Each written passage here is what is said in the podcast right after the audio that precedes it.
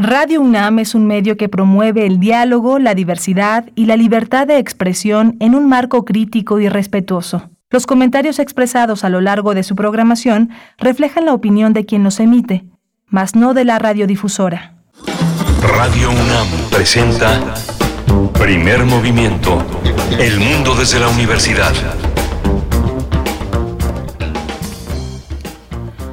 Hola, buenos días. Ya son las 7 de la mañana con 3 minutos. Esto es primer movimiento. Es lunes 18 de abril. Eh, estamos eh, transmitiendo, conectados con la radio Universidad de Chihuahua, como todos los días, de lunes a viernes, de las 6 de la mañana, de las 6 a las 7 de la mañana, de las 7 a 8 en el horario local.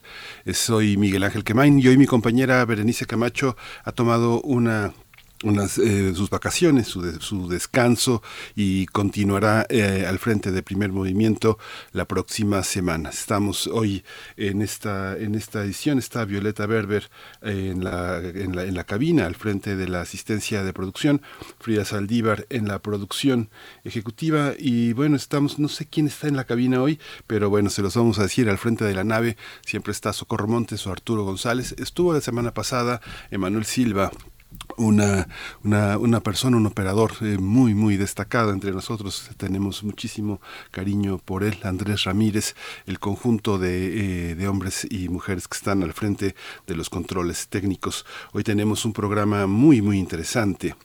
Vamos a tener en la curaduría musical la selección de Bruno Bartra. Bruno es etnomusicólogo, sociólogo, periodista, DJ un hombre con una formación muy amplia, más de dos décadas de experiencia en el terreno musical. Es autor del libro Fronteras Reconfiguradas, Balcanes Mexicanos, Hip Hop Chicano, Jarocho estadounidense y las nuevas nociones de patria. Vamos a tener hoy también en la pensar y accionar sobre nuestra relación con el ecosistema, con Navio, sexto concurso nacional de fotografía de naturaleza, con Iván Montes de Oca biólogo y fotógrafo de naturaleza, Elabora en Conavio desde 2009, donde ha realizado fotografía de naturaleza, curación de exposiciones y generación de materiales audiovisuales con fines informativos y educativos. Vamos a tener la música del mundo desde México, el dolor de la madre por la pérdida de su hijo, Vivaldi, el Stabat Mater, dolorosa en la voz de Guillermo Teo Hernández, en el análisis también de Guillermo Teo Hernández. Él es ingeniero dedicado a soportes sonoros e investigador de música de concierto, pero también uno de nuestros grandes este, críticos y analistas y difusores de la música en nuestro país. Vamos a tener también en la segunda hora de primer movimiento el matrimonio igualitario en Jalisco. Vamos a tratar este tema con Elizabeth Ríos. Ella es licenciada en Letras Hispánicas por la Universidad de Guadalajara, ha trabajado en medios de comunicación desde 2013, tiene siete años desempeñándose como reportera cubriendo la fuente local se ha especializado en la cobertura de movimientos sociales y de denuncia, ha colaborado en distintos medios impresos y radiofónicos allá en Jalisco, en Milenio, en Página 24, en Radio Fórmula, y actualmente trabaja en el periódico En el Occidental y cubre diversos temas. En la nota internacional vamos a estar de nuevo con el abogado constitucionalista Enrique Anaya Vamos a analizar cómo se ha establecido la relación entre el presidente Bukele y los medios. El tema se llama La ley Mordaza en El Salvador. Hoy tendré el privilegio también de la poesía necesaria, así que bueno, vamos a tener también un espacio dedicado a la, reflexión en la voz de una de las grandes poetas nahuas. La mesa del día es el homenaje del Instituto de Investigaciones Sociales de la UNAM al doctor Pablo González Casanova por sus 100 años de vida, 100 años de una, de una trayectoria impecable, de una gran lucidez como lo mostró en la ceremonia en la que se realizó este homenaje presidido por el rector y por uno de los hombres, uno de los hombres más importantes también en nuestra universidad, el doctor Ricardo Pozas Orcasitas, investigador del Instituto de Investigaciones Sociales de la UNAM y con una trayectoria también muy interesante en las ciencias sociales, un un, interlocutor de un nivel extraordinario que nos va a hablar también del legado de Pablo González Casanova. Él estuvo en el homenaje conversando sobre explicando la trayectoria de un libro fundamental entre nosotros, la democracia en México. Así que bueno, vamos, vamos a tener el privilegio de contar con él. Es el menú, es el menú para hoy. Hoy no tenemos eh, eh, Clementina Equigua, la biosfera en equilibrio, una sección que tenemos todos los lunes, pero el próximo lunes la doctora Clementina Equigua se incorpora entre nosotros. Vamos a la información de COVID, todo como todos los días, la información nacional, universitaria y del mundo. COVID-19. Ante la pandemia, sigamos informados. Radio UNAM.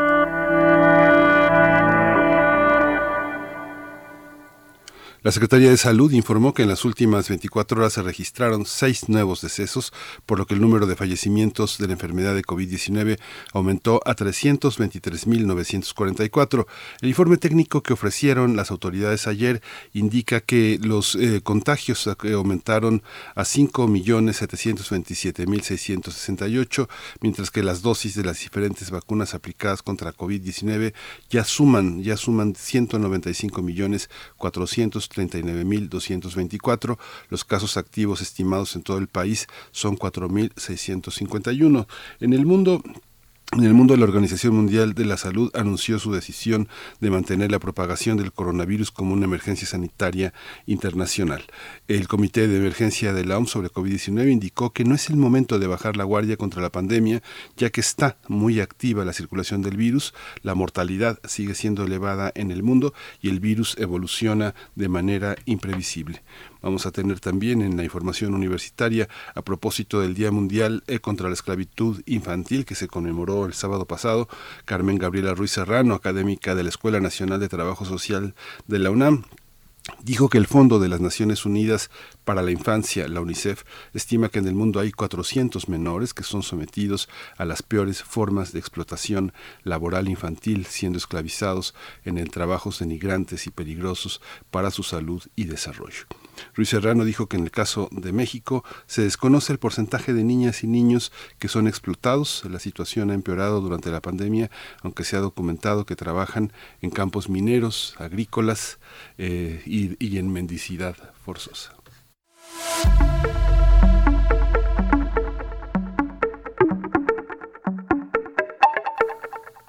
Hoy en las eh, recomendaciones culturales tenemos que decir que eh, Rosario, el documental que eh, Shula Ehrenberg ha elaborado sobre la vida de Rosario Ibarra de Piedra va a estar en, las, en la presencia de eh, Filmin Latino es un documental que se suma a esta visión de mujeres eh, empoderadas, de mujeres que han eh, elaborado y desarrollado una teoría, una, un trabajo en materia de defensa de derechos humanos. Rosario Ibarra falleció el 16 de abril pasado y eh, en Nuevo León, de donde ella ha trabajado, ha vivido prácticamente toda su vida, pero ha trabajado en todo el país, en todo el país en busca de su hijo, en busca de su hijo que un día como hoy, en 1976, eh, le fue arrebatado por eh, las fuerzas represivas del gobierno mexicano y que bueno, la, es, una, es una mujer que fue la primera candidata a, postularse a la presidencia de la República, se desempeñó como senadora y diputada federal en dos ocasiones, ha sido una activista y política de izquierda muy, muy importante, una de las grandes defensoras de derechos humanos. Ella fundó el Comité Eureka, una organización dedicada la búsqueda de familiares desaparecidos, distintas personalidades, hombres de de izquierda, de todos los signos políticos, han lamentado su, su deceso a los 95 años. Ella nació en, en Saltillo, en Coahuila, un 24 de febrero eh, de 1927 y no dejó, no dejó de buscar a su hijo y a los otros hijos que asumió como suyo. Así que en la recomendación cultural de esta mañana está este gran documental, 50 eh, minutos que no tienen, no tienen pierde, un trabajo verdaderamente extraordinario de Shula, Susana, Ehrenberg, esta cineasta que ha inmortalizado la imagen de Rosario Barra de Piedra en este, en este periplo tan importante. Y bueno, vamos a ir a la curaduría, eh, a la curaduría con Bruno, con Bruno Bartra. Primer movimiento. Hacemos comunidad con tus postales sonoras. Envíalas a primermovimientounam.gmail.com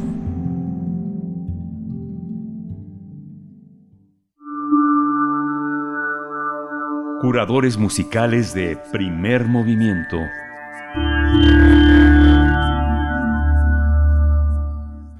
¿Qué tal, Miguel Ángel? Todo el auditorio de primer movimiento, pues es un placer estar aquí como cada lunes seleccionando algo de música y lo que vamos a hacer es eh, continuar con esta selección de electro swing con la que iniciamos la, la semana pasada. Eh, vamos a escuchar de los suizos cliché la, la pieza Swing It Like Roger que, que hace una especie de juego de palabras con el swing de tenis de Roger Federer y, bueno, le ponen un ritmo electrónico al, swing clásico de inicios de los de, o bueno, de, en torno a la década de 1920. Luego escucharemos de la Electric Swing Circus eh, Mamacita, esto desde Inglaterra, una propuesta interesante de también de este de este electro swing quizás con unos aspectos más rockeros. Y luego un remix que hizo la banda eh, Club de Belugas desde eh, Bélgica Peanut Bender versión eh, de Anita O'Day a, a El Manicero un extraordinario remix. Y ya siguiendo con remixes, escucharemos un remix que se hizo a la pieza The Cat Came Back, una pieza infantil eh, inglesa estadounidense, pues como ya de bastante tradición. Eh, y bueno, el remix es a la versión de Luca Lento que lo hizo BDD. Es muy interesante, pues totalmente electrónico con ese aire desde luego de, de swing. Y para cerrar, una banda extraordinaria de Francia que se llama Caravan Palace, eh, de su primer álbum del 2008, eh, la pieza Jolie Coquin. Es, es, extraordinaria y hay un, un juego de, de, swing clásico con, con, una cuestión electrónica no tan eh, digamos, no tan convencional dentro de la electrónica, eh, digamos que juegan con, eh, con tocar la, electrónica de manera orgánica. Ya, ya lo escucharán, esa banda la escuché en vivo hace unos años en, en Nueva York y realmente era impresionante. En fin, espero que, que disfruten esta selección musical. Les mando un abrazo y bueno, que, que arranque la semana con algo de electro. Swing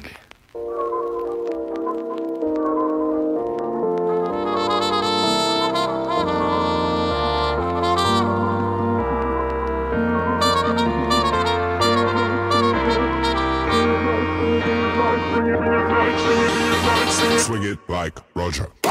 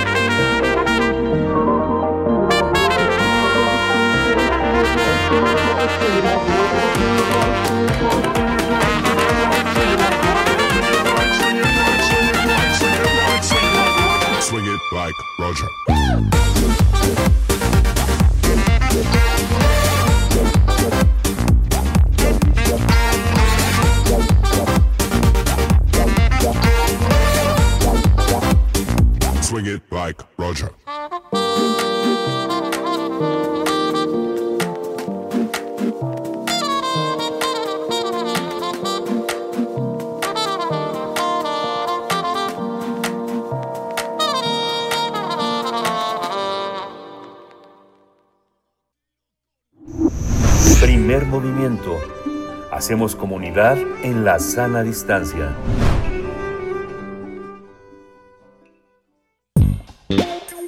Pensar y accionar sobre nuestra relación con el ecosistema.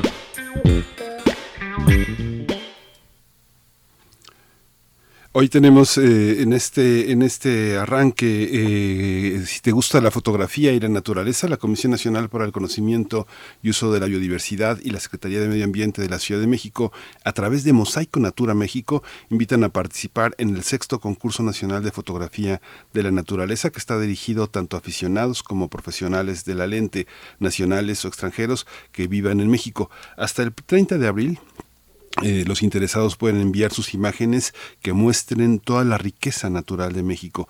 Esto implica desde especies de plantas, hongos, animales nativos del país en vida silvestre, así como ecosistemas, usos de la biodiversidad o actividades humanas que tengan un impacto en la naturaleza. El objetivo de este concurso es conocer a través del ojo de fotógrafos la gran variedad de naturaleza que habita a lo largo del territorio nacional. Este año las categorías participantes son adultos y jóvenes.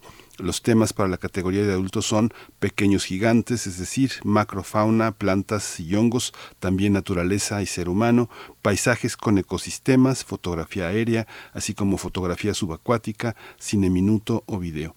Cada participante puede enviar hasta dos fotografías por cada tema y para la categoría jóvenes menores de 18 años pueden participar hasta con tres fotografías.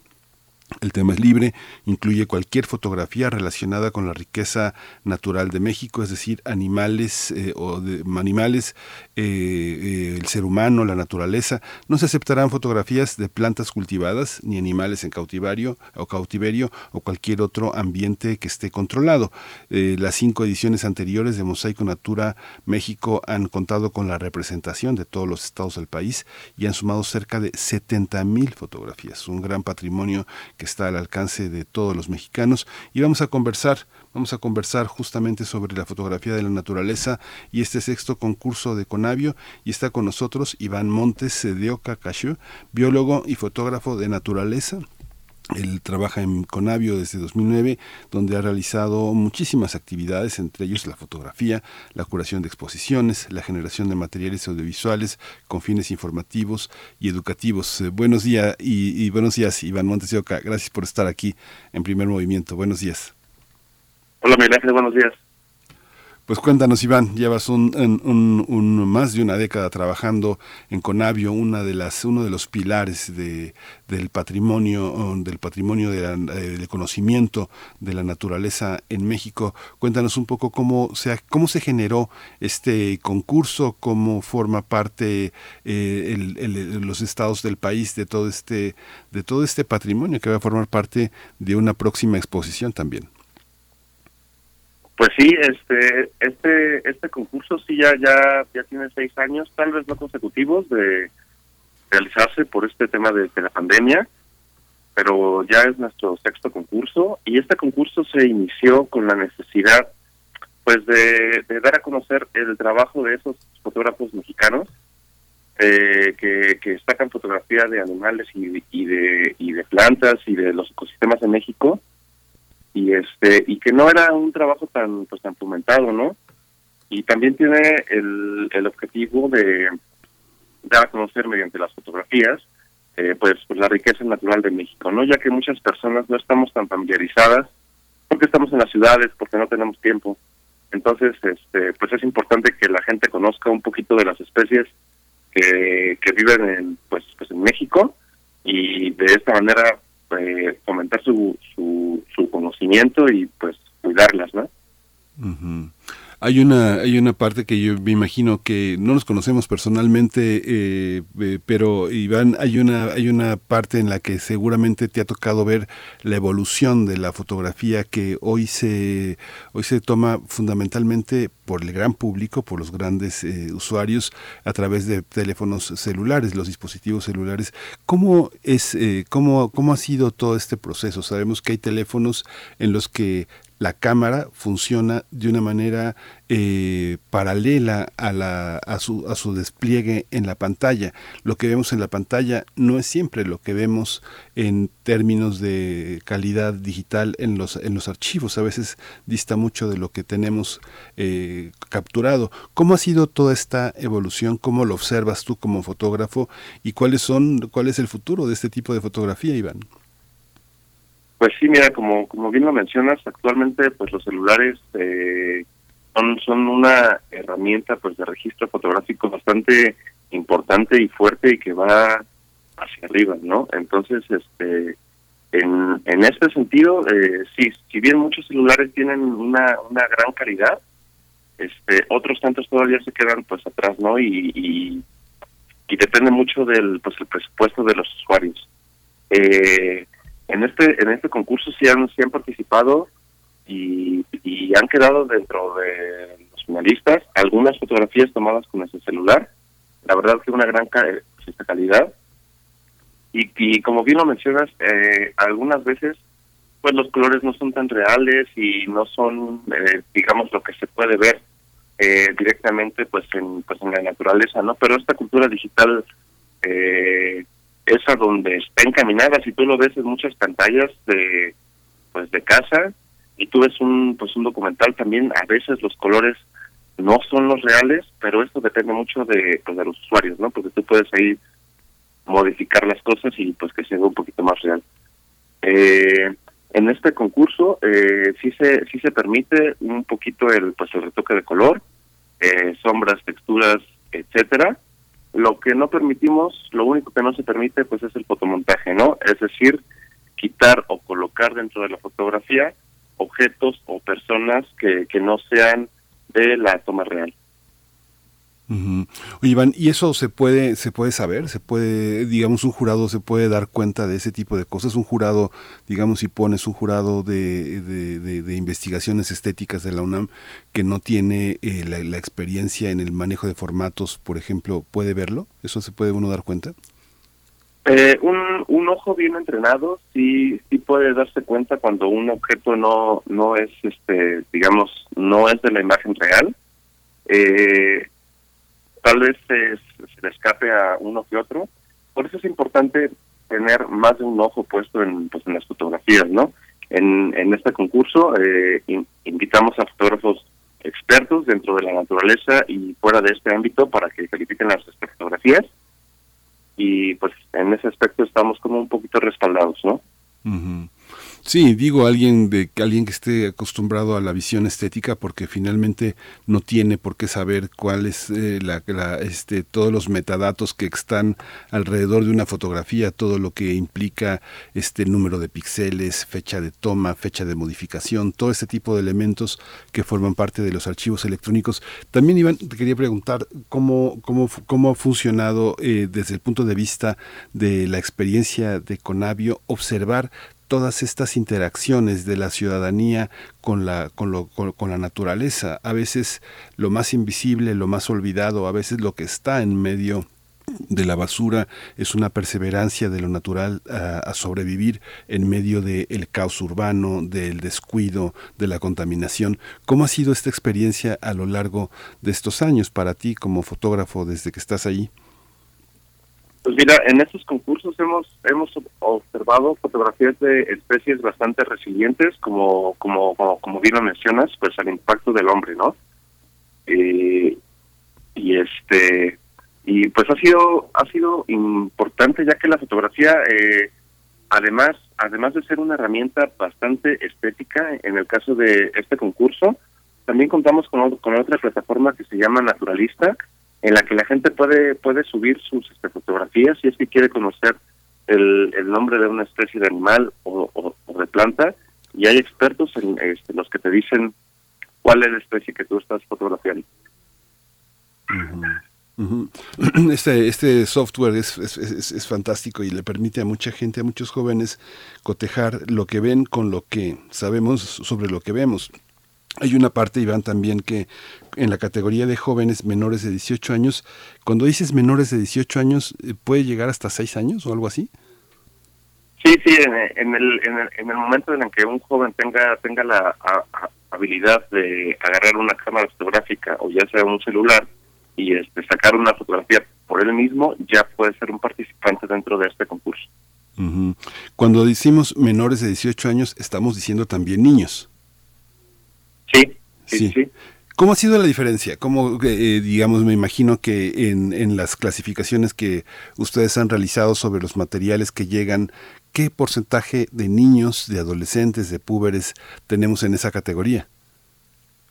Pues es, es bastante grande. Mira, la, la media de participantes en la categoría de jóvenes eh, ronda entre los 15 y 16 años. Este, y, y, es una participación bastante fuerte este, en este en este concurso y pues esperamos que pues que siga creciendo no porque en realidad pues son son los ojos del futuro que, que, tienen que estar puestos en pues en la naturaleza de México en los ecosistemas y en cómo evoluciona o involucionan estos ecosistemas y las poblaciones de, las especies que pues que hay en México este año pues esperamos ya contar con pues, fotografías de, estos jóvenes que participaron en, en, la categoría de jóvenes pero que este año ya tal vez van a van a participar en la categoría de los adultos Fíjate que en la secundaria yo imagino que debes de tener en algún momento contacto por el trabajo que desarrollas con los jóvenes de secundaria, donde la palabra PAC es la que es la de mayor circulación entre muchas de estas poblaciones estudiantiles. Sin embargo, muchos de estos jóvenes tienen teléfonos verdaderamente inteligentes, ¿no? teléfonos de una enorme calidad y de un enorme costo, donde se puede jugar, se puede editar, se puede comunicar con sus padres. Ya la comunicación con los padres resulta lo accesorio, finalmente lo que tienen estos teléfonos es una enorme tecnología. Pero en el caso de los niños con qué dotarlos, cómo, cómo hacerlos participar.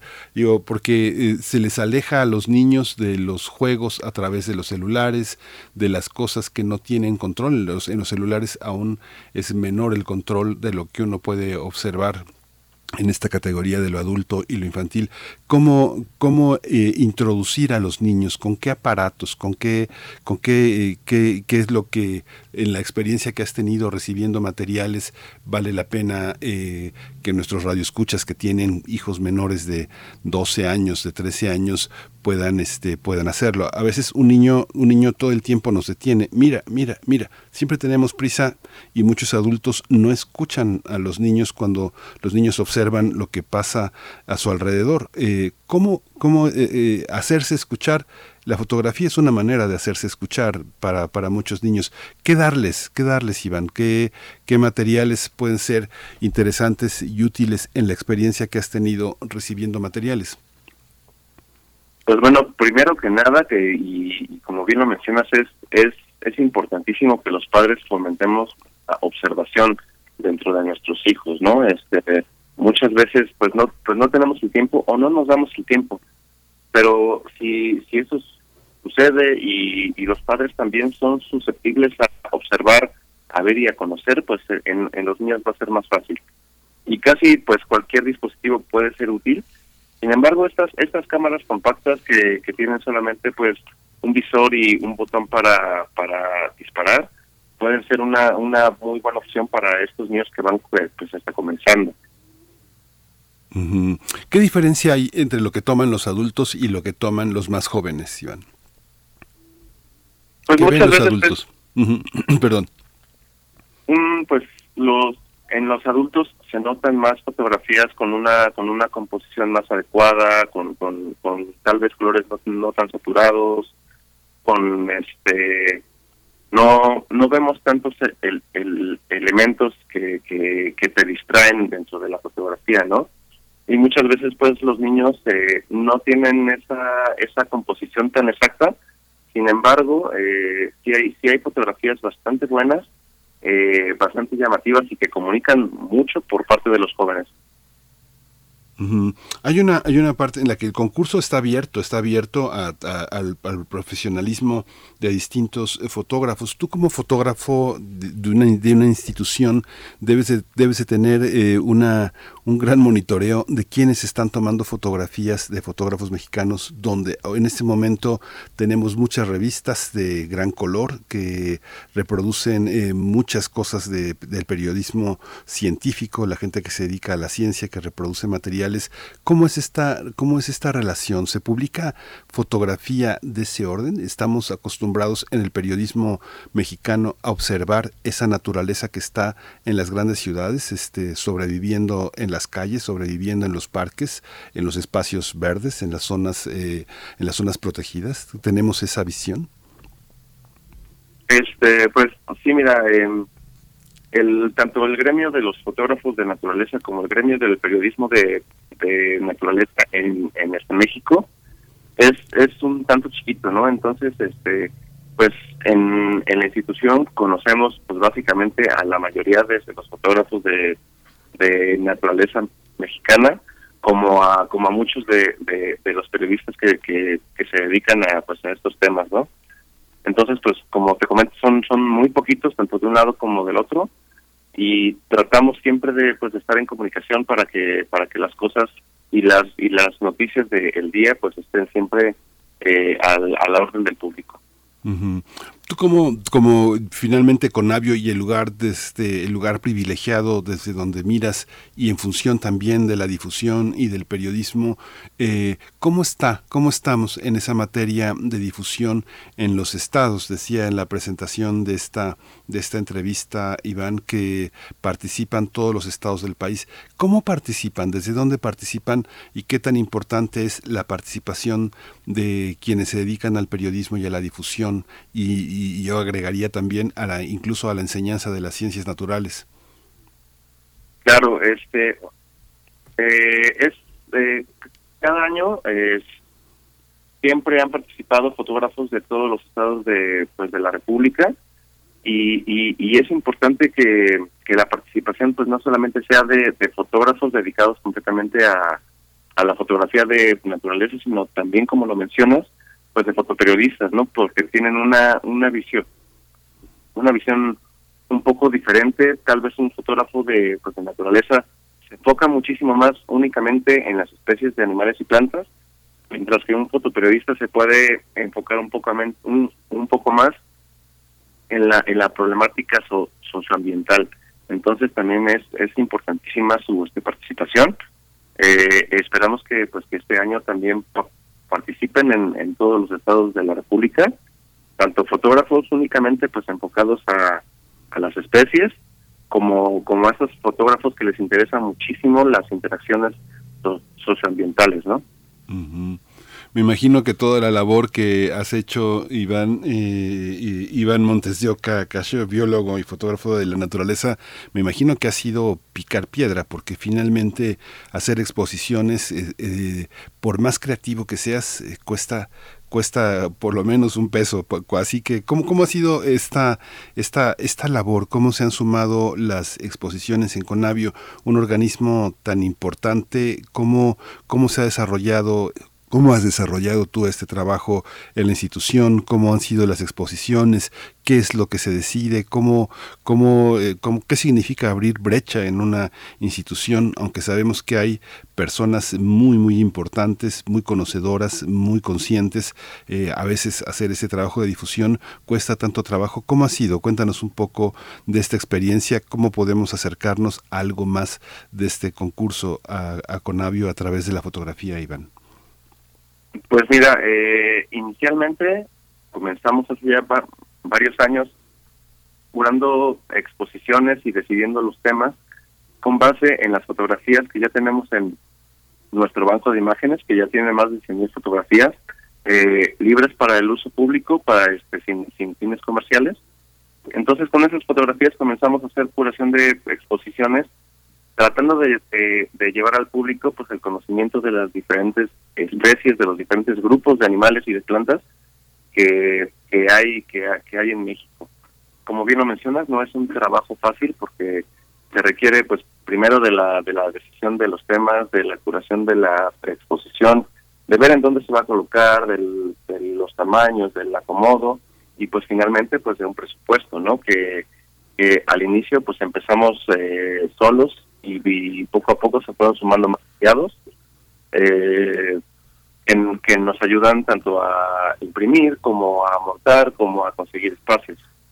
Entonces sí, es, sí ha sido complicado, sin embargo actualmente con, con los aliados con los que contamos es es un poco más fácil de, de, realizar. Hay muchas cosas que, pues por supuesto que yo ignoro de este de ese trabajo y a lo mejor te hago preguntas que a lo mejor están pensadas pero no realizadas. Eh, una vez que se tiene todo este patrimonio, tú hablas de 100.000 fotografías, pero muchas de estas eh, fotografías pues no, no podemos estar viviendo pegados a la, a la pantalla para observarlas. ¿Circulan en el país? ¿Hay, hay, eh, hay, este, ¿Hay esta disposición a que las exposiciones se realicen, se reproduzcan en otras universidades del país, en otros estados? ¿Hay, esta, hay estos espacios creados para darle cabida a esta, a esta organización documental que implica no solo la fotografía, implica la descripción de las imágenes, eh, la analogía de lo que representan, su interpretación, su asociación a distintos eh, ambientes que pueden ser del desierto a la selva, donde podemos ver distintos, distintos elementos que pueden resultar muy atractivos para personas que viven en el desierto, ver los animales de la selva y, viceversa. ¿Cómo estamos en ese terreno, eh, Iván? Este, dentro de la página de, de la CONAYO, que es www.biodiversidad.co.mx, está el apartado de las exposiciones, mm. en donde los ustedes pueden ver todas las exposiciones con, con las que contamos y ahí te dice si únicamente está en digital o si la tenemos impresa y en dado caso estas exposiciones se pueden prestar para que se vayan pues, a cualquier estado de la República para que se expongan por allá. Iván, en esta experiencia, digo, ya nos vamos acercando al final, pero la pandemia eh, restringió que las personas circuláramos como lo hacíamos siempre en, en, distintos, en distintos territorios. El miedo a tocar todo, a contagiarse, eh, yo creo que también detuvo muchísima esa exploración visual. ¿Hay, una, ¿Hay alguna característica que tú observes en esta, en esta visión, en este un poco regreso, un poco regreso lleno de fantasía a las actividades normales, cómo, cómo, cómo han sido las imágenes de la naturaleza que hemos recogido en estos momentos de, confinamiento, de temor, eh, cómo ha sido nuestra relación, la relación de los distintos sectores, niños, jóvenes, adultos, con lo que se registraba en, ediciones anteriores. Mira, esto, esto es algo que yo creo que te voy a responder más a fondo posteriormente al concurso, ya que en estos años desde la pandemia el concurso no, no se ha realizado sin embargo, en la plataforma de Naturalista, esta otra plataforma que te platico, que es de Ciencias Ciudadana, eh, pues las, las, las fotografías cada día van, van en aumento. Entonces, a la gente que, que, le gusta salir al campo y fotografiar al, al, a las especies, pues sigue saliendo, ¿no? eh, eso con respecto a Naturalista. Con respecto al concurso, creo que la respuesta sería más adecuada posterior a este. Sí, va a ser muy interesante observarlo. En, en, Naturalista hay una, hay una, hay un incremento, hay una visión distinta con el semáforo verde a tener una restricción, una restricción en la circulación. ¿Se, se ven cosas distintas? ¿Tú observas que hay cosas distintas? Eh, lo que sí se observó claramente fue el, pues el aumento de, ciertas especies que no se veían tanto o que no eran tan comunes. Este, tal vez esta, pues esta pandemia le, le dio pie a muchas especies a a volver a salir y a ocupar espacios que antes no, no los estaban ocupando. A regenerarse. Así es, sí, sí, sí. Pues Iván, una, alguna recomendación, donde vuélvenos eh, a, compartir las coordenadas para poder participar. Hay dos categorías, eh, jóvenes, adultos y jóvenes y menores de 18 años. ¿Qué tenemos, ¿Qué tenemos que hacer? ¿Cómo nos dirigimos? Lo vamos a tener en redes sociales, pero pues queremos escucharlo de ti, Iván. Claro que sí, este, lo único que tienen que hacer es ingresar a la, a, la página www.mosaiconatura.net. Ahí se hace un pues un registro como en cualquier otra plataforma con un correo electrónico. Una vez que uno se ha registrado, este puede subir dentro de la misma página todos sus archivos digitales. Eh, como, como ya lo mencionaste, en el caso de los adultos pueden subir hasta dos fotografías por, por cada uno de los temas y en el caso de los jóvenes hasta tres fotografías. Eh, tienen hasta el 30 de abril, ya en realidad quedan poquitos días, pero aún tienen tiempo de, de, este, salir y, y hacer este, fotografía. Sí, pues muchísimas, muchísimas gracias.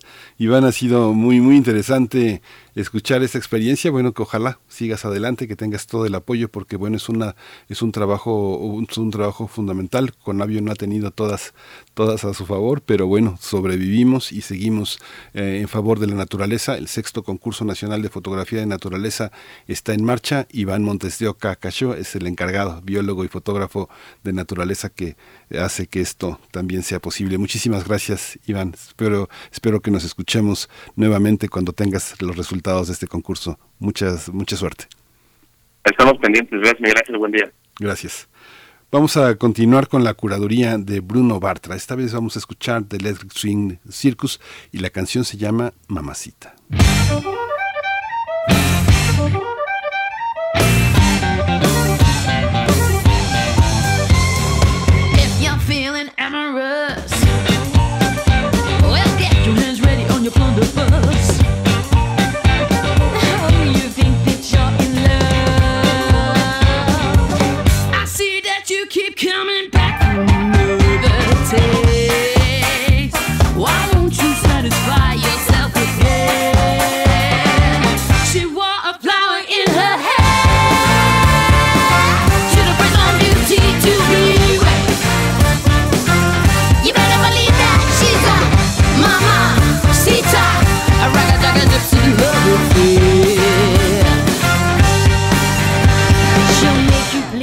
Insanity.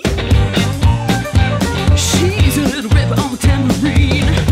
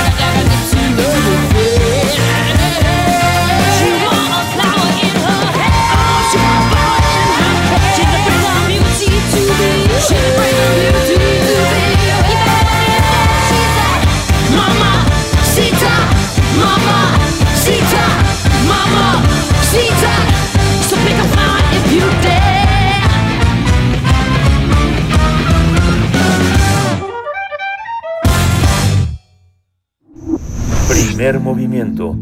Hacemos comunidad con tus postales sonoras. Envíalas a primermovimientounam.gmail.com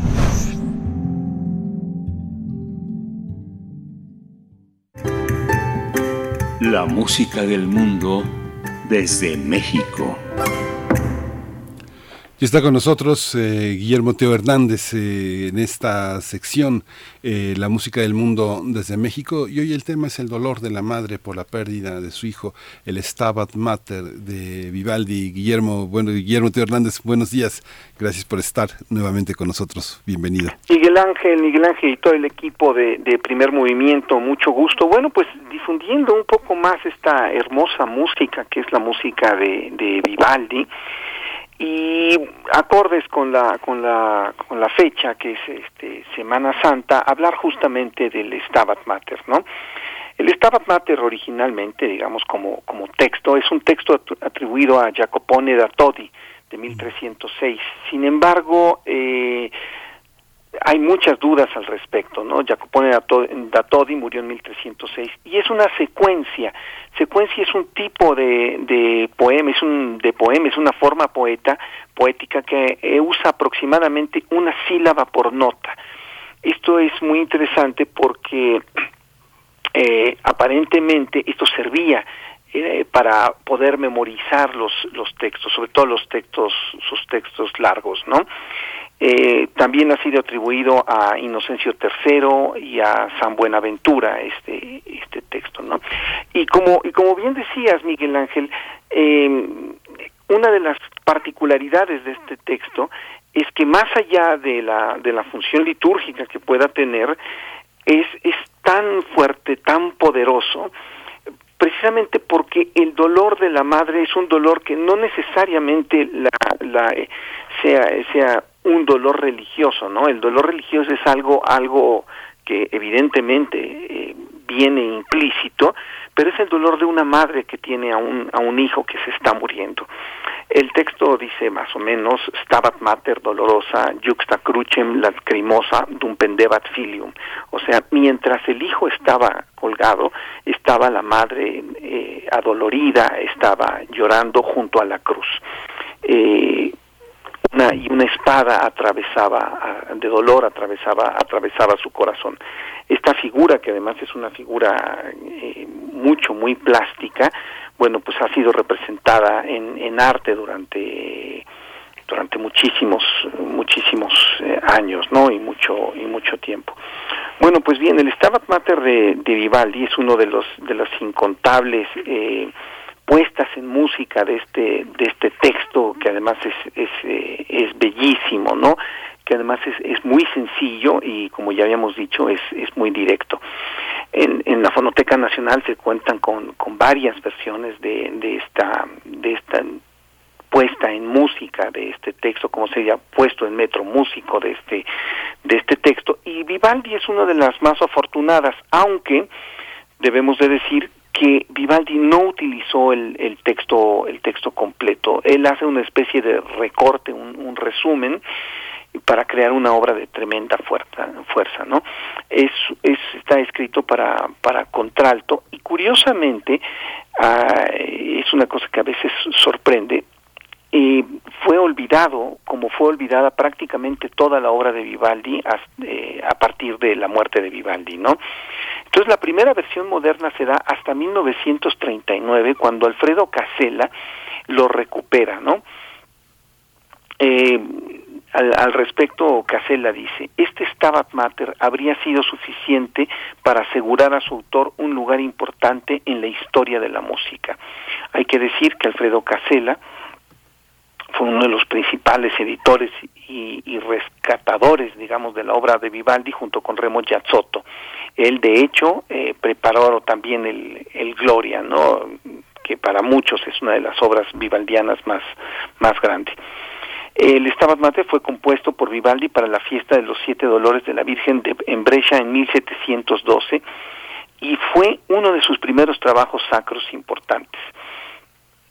Es eh, situarlo históricamente al, al Stabat Mater es, es importante porque Vivaldi, que nació en 1678 y murió en 1741, empezó eh, a hacer un, un, un trabajo eh, importante, digamos, musicalmente hablando, con sus, con sus ediciones hacia principios del siglo XVIII, o sea, estamos hablando de 1705, donde en Venecia edita su Opus 1, ¿no? que son una sonata, sonata da cámara.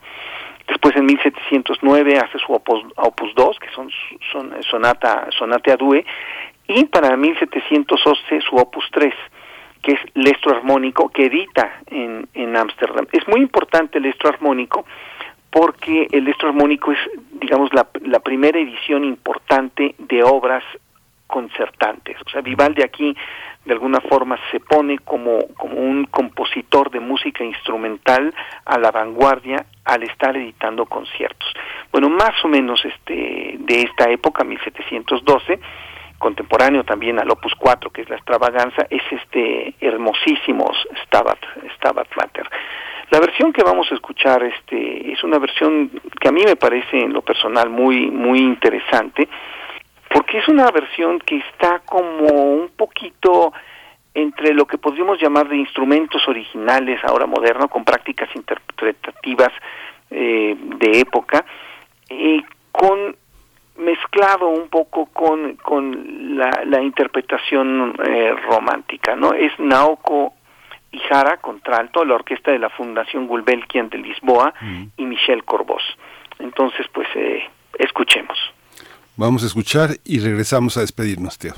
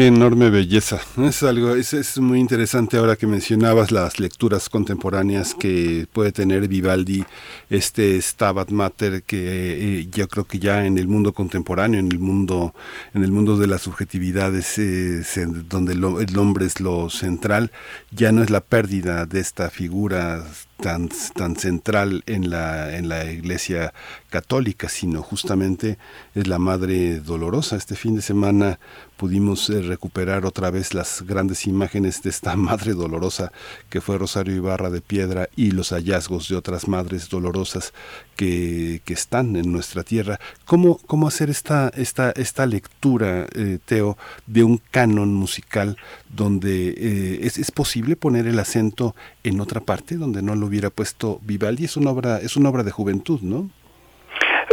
Mira, efectivamente, yo creo, yo creo que aquí tienes mm, toda la razón del mundo, ¿no? Un poco enfatizar, enfatizar esta cuestión de, de cómo retomar el texto y cómo actualizarlo. El texto tiene tanta fuerza eh, por sí mismo que es eh, muy mm, muy fácil este actualizarlo. Es, es, es este dolor es, es la pérdida del hijo.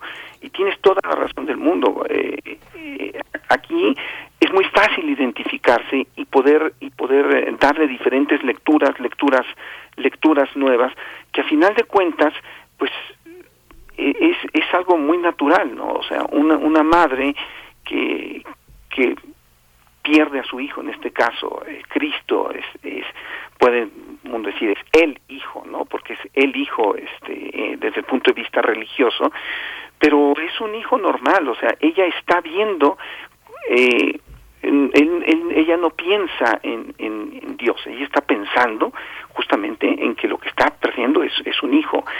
Y esto pues es, le llega a, a- todo el mundo. Es una obra así más o menos de juventud de Vivaldi pero supo captar perfectamente toda esta serie de componentes que tienen que tienen el, el texto no ahora hay que ver el texto se ha ido actualizando eh, poco a poco, o por decir actualizando la música de Vivaldi, más bien se ha estado poniendo poco a poco en, en de moda nuevamente y esto es relativamente nuevo, ¿no? Habíamos dicho que esta primera la primera versión moderna es de 1939 y nosotros pensaríamos, ay, Vivaldi todo estuvo todo el tiempo entre nosotros y no no es cierto.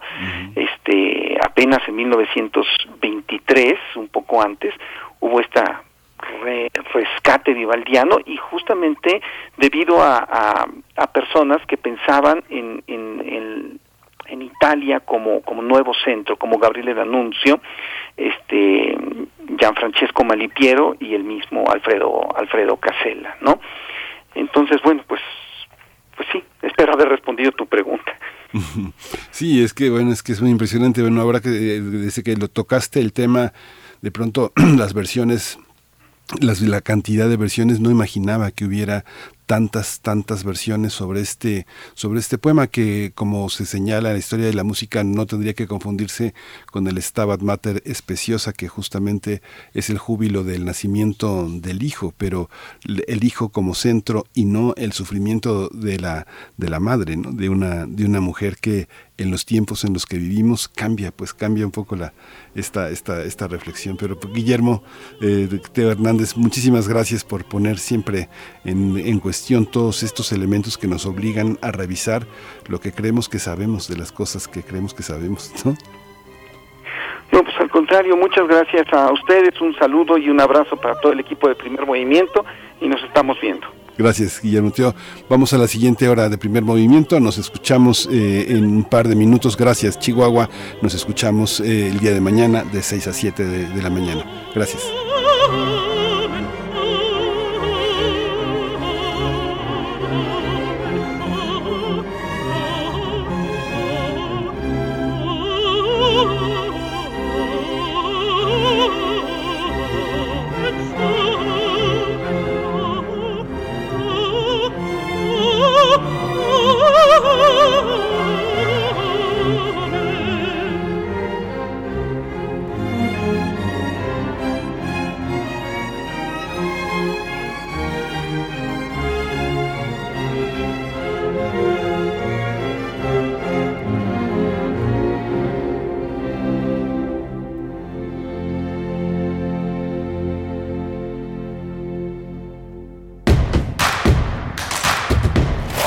En redes sociales. Encuéntranos en Facebook como Primer Movimiento y en Twitter como arroba PMovimiento. Hagamos comunidad.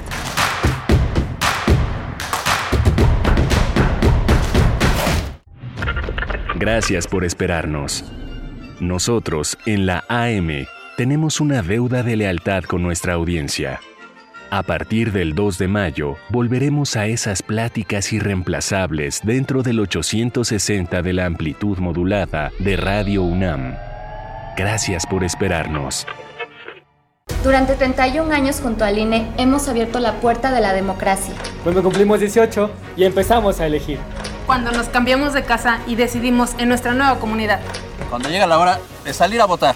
Cuando somos funcionarias y funcionarios de casilla. México es nuestra casa y está hecha con la participación de todas y todos. Llevamos 31 años uniendo a México con un solo fin, que todas y todos ejerzan su derecho a decidir libremente. Mi INE nos une.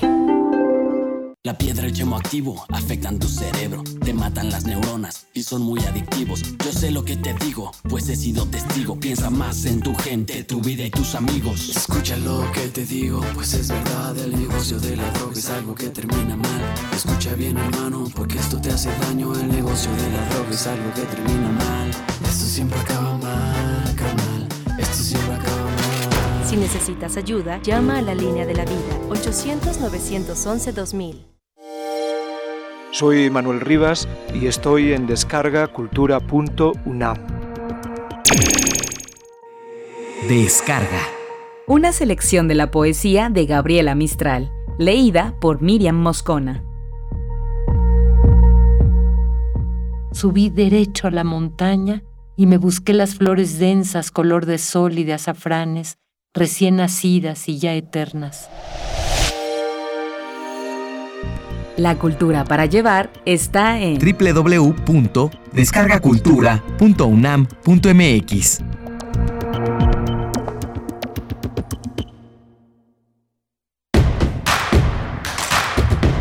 Encuentra la música de primer movimiento día a día en el Spotify de Radio UNAM y agréganos a tus favoritos.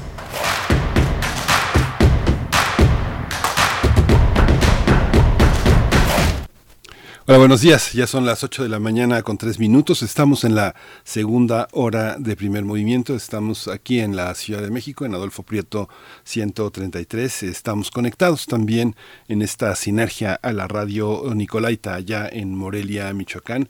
Estamos haciendo comunidad con, una, con un espacio de la radio muy, muy importante en nuestro país. Hoy está con nosotros eh, Violeta Berber, está en la asistencia de producción. Está Frida Saldívar en la en la producción ejecutiva y estamos eh, en esta en esta mañana teniendo como un menú eh, un menú interesante. Venimos a escuchar a Guillermo Teo Hernández hablar del Stabat Mater de Vivaldi que eh, justamente es una de las una de las piezas más interesantes recuperadas en el siglo XX y que ahora esta lectura pone como centro la subjetividad eh, femenina, no, no tanto lo que el objeto que se pierde, sino lo que significa ese objeto perdido en el contexto de los derechos humanos, eh, del duelo, de una, una serie de factores que tienen que ver con la justicia, con la posibilidad de hacer justicia y con esta liga fundamental que ha comprometido tanto lo femenino en, en, en una, en, una, en una cuestión también fundamental. Hoy tenemos también eh, esta mañana el matrimonio igualitario en Jalisco. Jalisco ha sido un estado en el que desde los años 80 yo puedo recordar cómo se persiguió la diversidad sexual, cómo las eh, familias más poderosas eh, negaron la aparición de preservativos en las eh, en las farmacias en las farmacias zapatías en las farmacias de Jalisco de ese estado tan importante donde ha habido tanta resistencia tanta lucha no solo del movimiento LGBT no solo de la de la presencia homosexual sino cuando llegó el SIDA una una persecución que muchísimos activistas en el país condenaron que trataron de que no fuera de esa manera y hoy el matrimonio igualitario en Jalisco tiene lugar. Vamos a tratar ese tema en nuestra nota nacional. Elizabeth Ríos es eh, nuestra invitada Ella es licenciada en Letras Hispánicas por la Universidad de Guadalajara, ha trabajado en medios de comunicación desde 2013, eh, ha tenido siete, más de siete años eh, tra- tra- cubriendo la fuente local, teniendo esa cobertura especializada, ha colaborado en distintos medios impresos y radiofónicos como Milenio Jalisco, Página 24, Radio Fórmula, en fin, va a ser muy, muy interesante tener la opinión de, eh, la opinión de Elizabeth Ríos aquí en primer movimiento.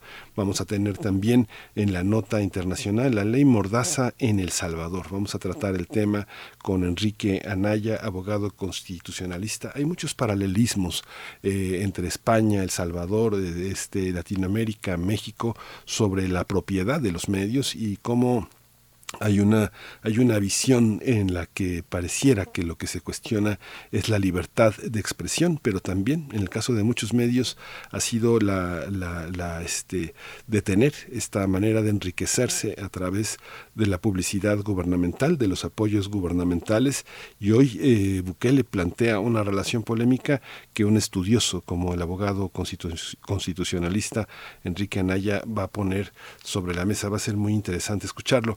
Ya quienes no alcanzaron a llegar hasta el final ya verán en todos los periódicos el día de hoy el tema de la ley eléctrica. No se aprobó la ley eléctrica. Hoy se manda a discusión se reinician las actividades a mediodía en, la, en, la, en, la, en el legislativo para discutir la ley de minería, la protección del litio que ya mandó el presidente de la República a observarse en esta, en esta, en esta visión.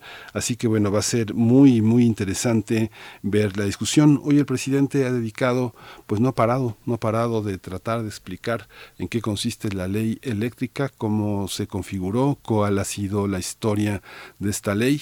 Este, es, es, es, interesante las reacciones de una semana muy, muy tironeada, muy dividida en la, en la parte legislativa. Quienes pudieron escuchar ayer a los legisladores de, distintas, eh, de distintos signos eh, políticos, pues pueden, pueden darse cuenta el, el, eh, el, nivel, pues el nivel de nuestra política, de la discusión que tenemos en las cámaras. Así que bueno, no, no hay que perderse este proceso que es muy interesante para para nuestro futuro. Hoy a mediodía la ley. Pues vamos, vamos, eh, si no, si no hay otra, si no hay otro mandato, si no hay otro mandato de la producción, pues vamos a nuestra nota nacional. Ah, no, nos vamos a ir, vamos a ir, este, vamos a ir eh, con un concierto en tus oídos que se llama Cuicatl Ensemble. Vamos a ir con esta, esta cápsula que justamente es un concierto que se presentó en, en el ciclo Concertistas de Bellas Artes en la Fonoteca Nacional en 2013, hace casi 10 años. Eh, Cuicatl interpreta con instrumentos eh, barrocos y modernos, composiciones de autores que solían escucharse tanto en la nueva como en la, en la, en la vieja España durante los siglos XVI y XVIII. Entre ellas están eh, Juan, Juan, de la Encina, Gaspar eh, Fernández y Gaspar Sanz. Vamos a escuchar. Fonoteca Nacional, la Casa de los Sonidos de México. Concierto en tus oídos. Concertistas de Bellas Artes en la Fonoteca Nacional. Cuicatl Ensemble.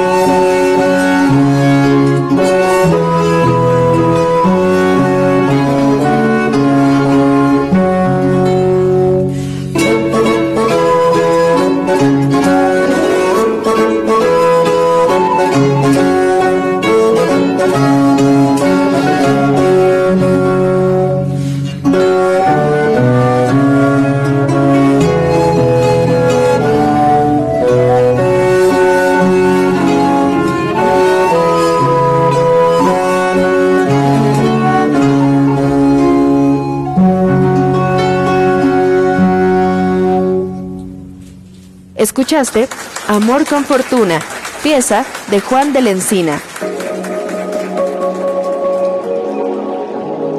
Esta ocasión, en el podcast de la Fonoteca Nacional, presentamos a Cuicatl Ensemble, propuesta musical que interpreta bajo la luz del siglo XXI la música escuchada en la Nueva España. Música que cabe destacar no solo se importó desde la vieja España, sino que también se compuso en las ciudades fundadas por los nuevos habitantes de América.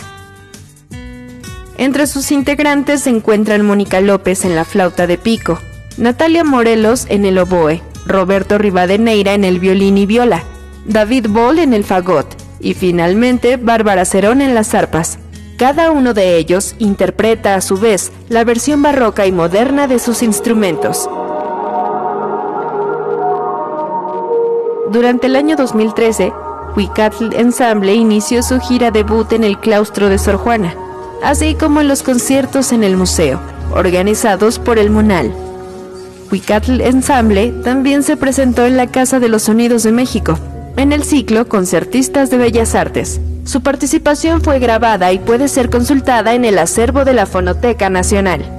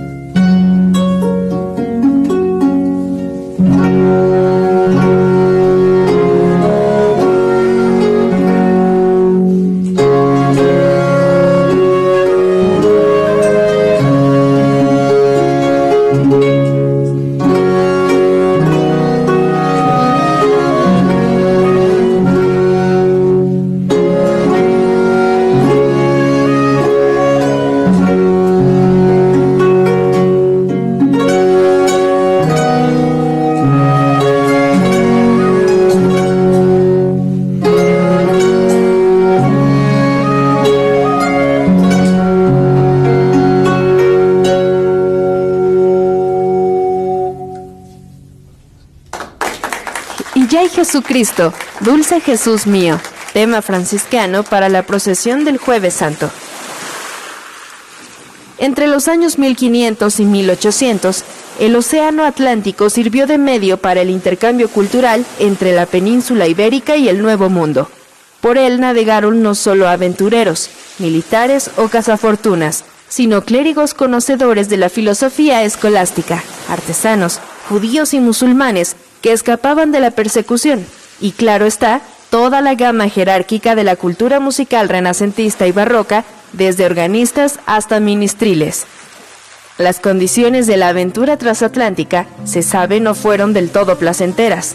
La falta de agua e higiene se transformaba en terribles diarreas, las cuales debían ser excretadas con ayuda de todos, es decir, asomar afuera del barco la parte del cuerpo indicada para expulsar desechos sólidos, y con la ayuda de otros tripulantes, agarrarse fuertemente para no caer al mar.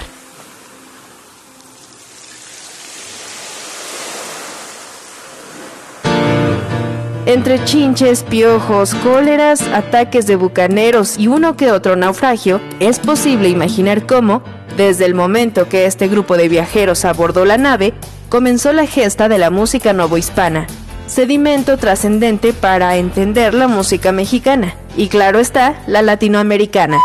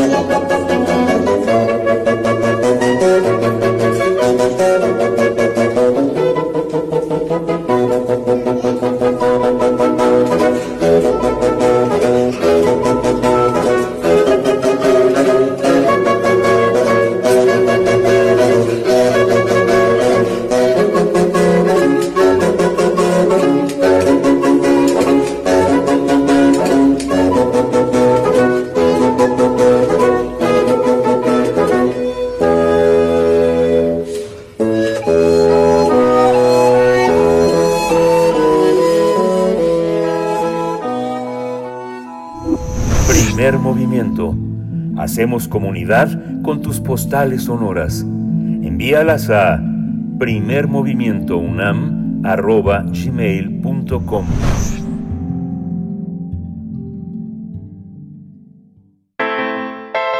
Nota Internacional.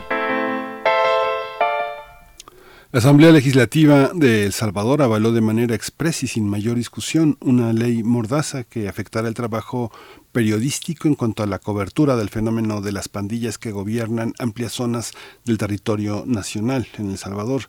Con ello, los legisladores simpatizantes del mandatario Nayib Bukele prohibieron de manera expresa a los medios de comunicación la reproducción o transmisión de mensajes o comunicados que se presuma hayan sido elaborados por las pandillas y que puedan generar zozobra y pánico en la población.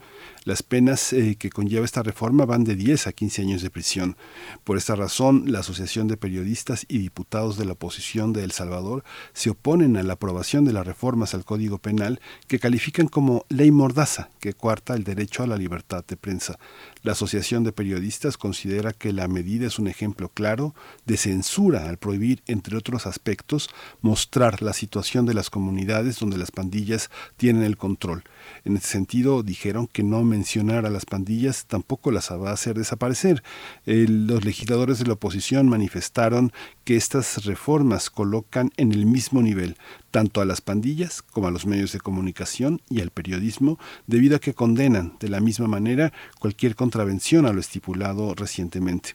Vamos a recordar que tras la ola de homicidios ocurridas en las últimas semanas, el gobierno salvadoreño ordenó mano dura contra los pandilleros mediante un estado de excepción que suspende garantías constitucionales durante 30 días. Sin embargo, la reacción continuó con reformas legales y ahora con la actual reforma. Pues vamos a conversar sobre esta ley mordaza eh, que expidió, que propone el presidente Bukele en El Salvador y la libertad de expresión. Está con nosotros el abogado Enrique Anaya, él es abogado constitucionalista, un defensor de derechos humanos, un hombre que piensa el derecho en Centroamérica.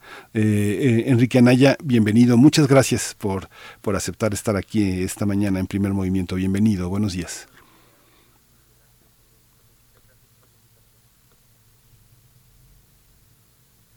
No se escucha todavía ya está, siempre hay un delay eh, en, en, los, eh, en la telefonía eh, hacia Centroamérica. Buenos días, eh, abogado Bueno, Enrique Anaya. Buenos días, Miguel Ángel. Eh, gracias por la invitación a este espacio. Muchas gracias. Pues aquí lo leemos en Twitter, eh, arroba Enrique-Anaya SB del Salvador. Ese es su cuenta de Twitter, donde hay una explicación muy amplia sobre lo que estamos viviendo en Centroamérica, en El Salvador. Cuéntenos un poco hasta el momento en, en, qué situación estamos. Hay, un- hay aparentemente una, un Salvador en el aparador y un Salvador en la trastienda. ¿Cómo son estas dos realidades allá?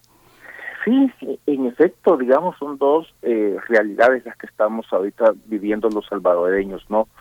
Por un lado, pues aquellos, Miguel Ángel, que tenemos el privilegio de no vivir en zonas pobres, en zonas eh, populosas, que prácticamente casi no hay ningún cambio, salvo el ambiente un poco de miedo, de preocupación, de que comienzan a existir ya cada vez más violaciones masivas a los derechos humanos, detenciones arbitrarias, pero realmente quienes lo están sufriendo eh, son sobre todo jóvenes, hombres y mujeres que viven en áreas eh, populosas, eh, colonias, eh, barrios populares, ¿no? Donde prácticamente el ejército cerca la zona y comienzan a llevarse detenidas a las personas a esta fecha que tenemos aproximadamente 20 días de régimen de excepción. Eh, te imaginas en un país de una población de 6 millones de habitantes eh, van aproximadamente, según la información del presidente, más de 12 mil detenidos. 12 mil. Eh, ese es un número que definitivamente eh, altísimo. Inclusive, digamos, el presidente inicialmente decía que todos los detenidos iban a ir presos por 25 a 30 años eh, y que nadie iba a salir de la cárcel. Sin embargo, muchas veces eh, se ha comprobado ya que se tratan de detenciones arbitrarias y cuando a veces hay presiones de, en, redes sociales, ¿no? Que han detenido a trabajadores, eh, han detenido a productores audiovisuales jóvenes, que a veces pues sencillamente tienen tatuajes eh, artísticos, no son tatuajes alusivos a pandillas, pero como ni los soldados ni los policías a veces los distinguen, simplemente por el hecho de estar tatuado, eh, los detienen. A veces las redes sociales han servido para poder liberar algunas eh, algunos jóvenes, no tanto hombres como mujeres. Así que estamos viviendo esos esos dos mundos eh, eh de eh, Miguel Ángel. Es, un, es preocupante, sobre todo coloca en riesgo a los jóvenes, o como me dijo el fin de semana una madre, eh, hoy le tengo miedo, por mi hijo me decía, tengo miedo tanto de las maderas, de los pandilleros, como de los soldados, porque cualquiera se lo puede llevar o cualquiera lo puede golpear. Así que es una triste realidad que estamos viviendo actualmente. Miguel. Usted reproducía en la línea de Twitter que, que, tiene en su cuenta eh, las declaraciones de Bukele eh, justamente hace prácticamente un día, donde decía que la gente había dejado de tener miedo, la gente se siente más segura sin los pandilleros en las calles y eso permite que disfruten sus derechos con mayúsculas todas que les habían sido coartados por los pandilleros y sus defensores. Todos los lugares turísticos abarrotados, dice Bukele triunfalista. ¿Cómo vemos esa, esa dualidad? Yo he tenido oportunidad de hablar con amigos, con personas que son muy cercanas eh, en El Salvador y dicen, pues aquí estamos tranquilos tranquilos, personas, personas de a pie que trabajan en otras cosas que no son los medios, ¿no? ¿Cómo lo ve usted?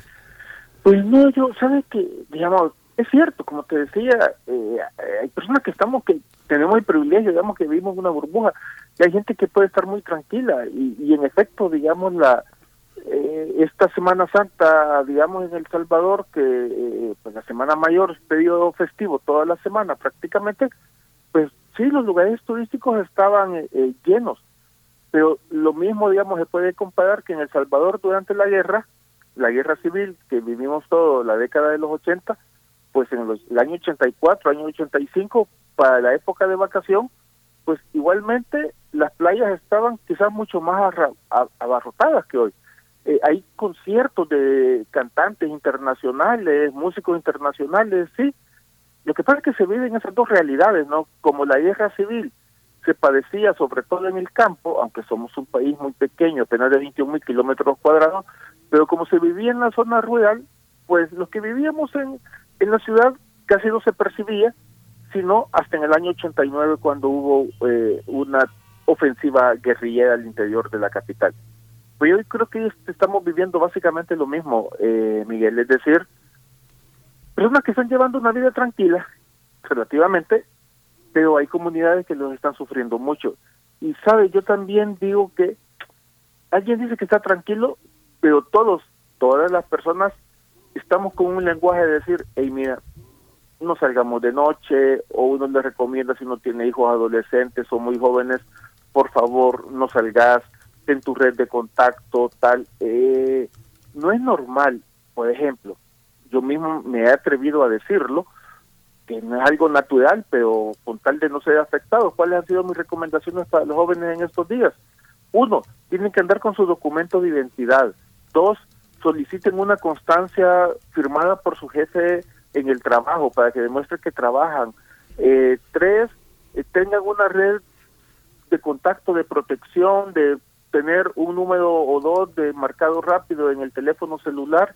Y cuatro, si no tienen necesidad no salgan de noche.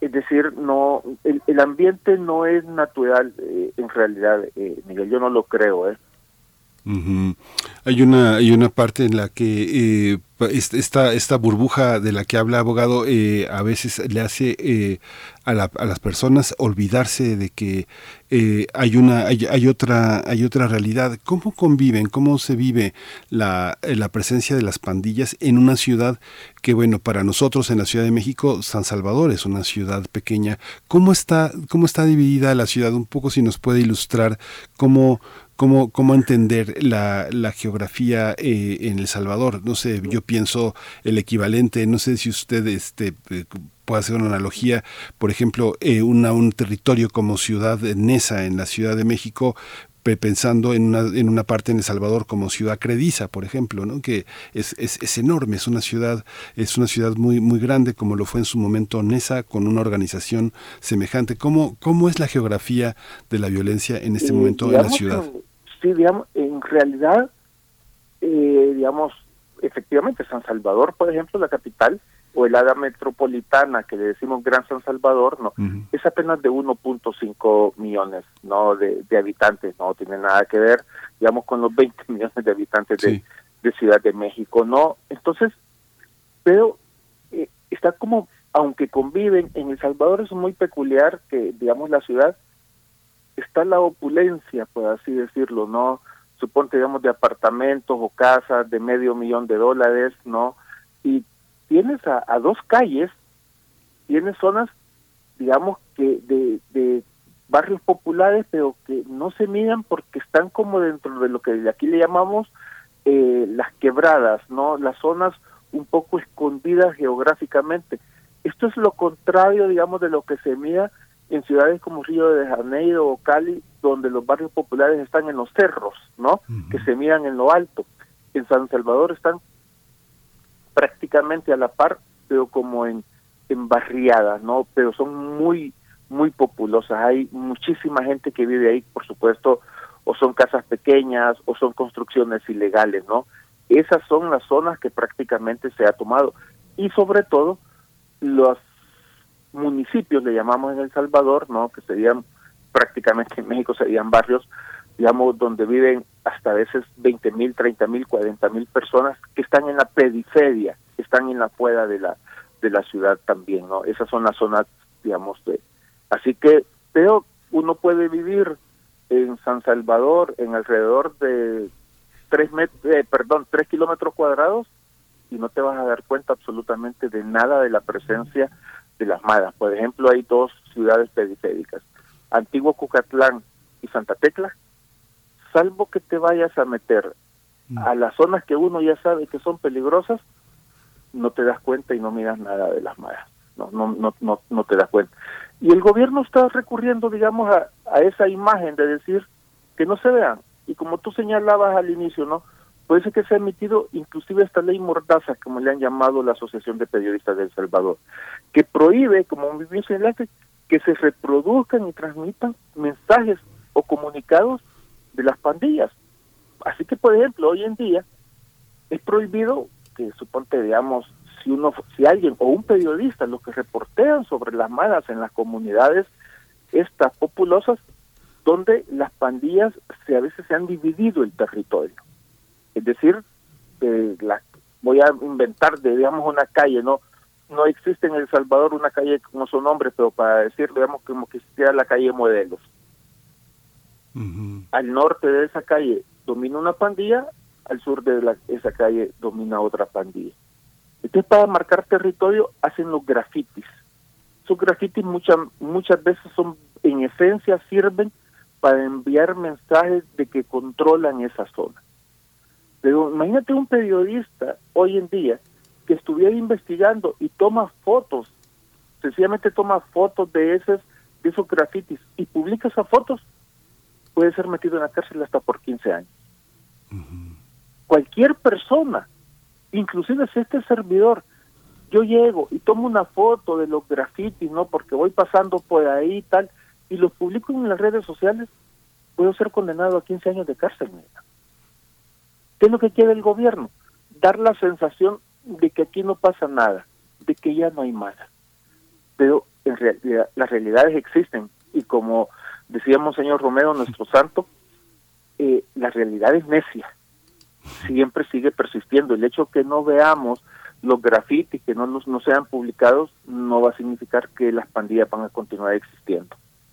Sí, justo esta, esta hora que, comentaba también eh, en un tuit que reproducía de Daniel Valencia, el arzobispo de San Salvador, es incapaz de ver las injusticias. Decía, una medida como esta, aunque la quitan, le quitan sus derechos, la gente le agradece porque tienen un respiro. ¿Cómo, cómo es hoy la iglesia eh, en, en, El Salvador? Bueno, la iglesia, las iglesias, porque eh, hay, han crecido muchas, muchas alternativas al catolicismo que fue, fue una, religión dominante. No sé si todavía podríamos hablar del catolicismo como una religión dominante en El, Salvador.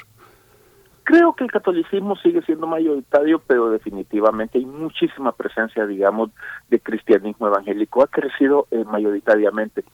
Pues te diré que ambas iglesias tanto la católica como la evangélica, para mencionar las dos, yo creo que eh, actúan como, eh, perdóname, digamos, no quiero padecer eh, de burla, pues, pero tienen dos personalidades, ¿no? Por un lado tienes a veces autoridades eclesiales como el arzobispo de San Salvador, que prácticamente autoriza, digamos, o avala, eh, no mira mal el régimen de excepción, pero igualmente tienes, eh, eh, sobre todo las, los sacerdotes que trabajan con las comunidades, que advierten y han denunciado que están existiendo eh, ilegalidades y están existiendo capturas masivas de las eh, de los jóvenes, ¿no? Igualmente sucede también algunos líderes cristianos evangélicos apoyan directamente al régimen de Bukele y hay otros que son críticos de la forma de cómo se está haciendo la lucha contra las pandillas. Porque hay que tener algo claro, ¿no? Definitivamente El Salvador tiene 25, casi 30 años de padecer el problema de las pandillas pero no, no se han afrontado las causas de ese problema, no siempre se recurre a esta lucha de mano dura, de hoy se está retomando el lenguaje de eh, delincuentes terroristas, se los dice los pandilleros, ¿no? Eh, que era el lenguaje que se utilizaba contra los guerrilleros en los años 80, eh, ese, ese lenguaje de guerra, eh, a la gente le gusta, Miguel Ángel, porque claro, la gente está desesperada de las pandillas, ¿no? Llegamos a tener hace tres semanas eh, 80 muertos en un asesinato de pandillas en un fin de semana, aunque habían bajado los números, pero de la gente está harta, de la gente comienza como a, pensar que, que eso de la, el fuerte, el golpeo, no, sabe que inclusive eh, deshumanizarse, mira bonito, ¿no? Eh, cuentas oficiales del gobierno reproducen escenas donde están prácticamente golpeando a detenidos eh, prácticamente casi haciendo tortura, no, eh, dándole patadas a personas que ya están eh, esposadas. Entonces la gente aplaude eso porque te deshumanizas y el gobierno está recurriendo muchísimo a eso. Yo creo que esta no es la solución, estoy convencido que no es la solución y ojalá que no terminemos nos convirtiendo la mayoría de los salvadoreños pues en eso, en, en, en aplaudir, digamos, las violaciones de los derechos básicos de las personas, porque cuando es tan masivo como detener en menos de 20 días 12 mil personas, apuesto que hay muchísimos inocentes también ahí, Miguel. Sí, es muchísimo. Y, y, bueno, le hacía esta pregunta de, eh, de las religiones porque de pronto eh, hay una parte, por ejemplo, de todas las religiones eh, evangélicas que de pronto se, se, se, presentaron como mecanismos de regulación de las pandillas, ya que los que se llaman los hermanos, los hermanos entre sí establecen redes de solidaridad que permiten que personas muy, muy comprometidas con sus propios elementos pandilleriles eh, se asocien a nuevos trabajos, a nuevas visiones, que hagan caso de esta parte tan tan militante, tan activa de las iglesias. ¿Cómo funciona? ¿Cómo funcionan en relación con, con las pandillas? ¿Son una alternativa a las opciones de reconciliación que ofrece la Iglesia Católica, abogado? Yo creo que sí, pero todavía eh, poca incidencia. En El Salvador de acuerdo con los datos del presidente, hay 80 mil pandilleros. El presidente dijo que había 16 mil en la cárcel y 70 mil en la calle. Entonces hoy tendríamos 25 mil en la cárcel y tendríamos, pues, tendríamos 50 mil en las calles.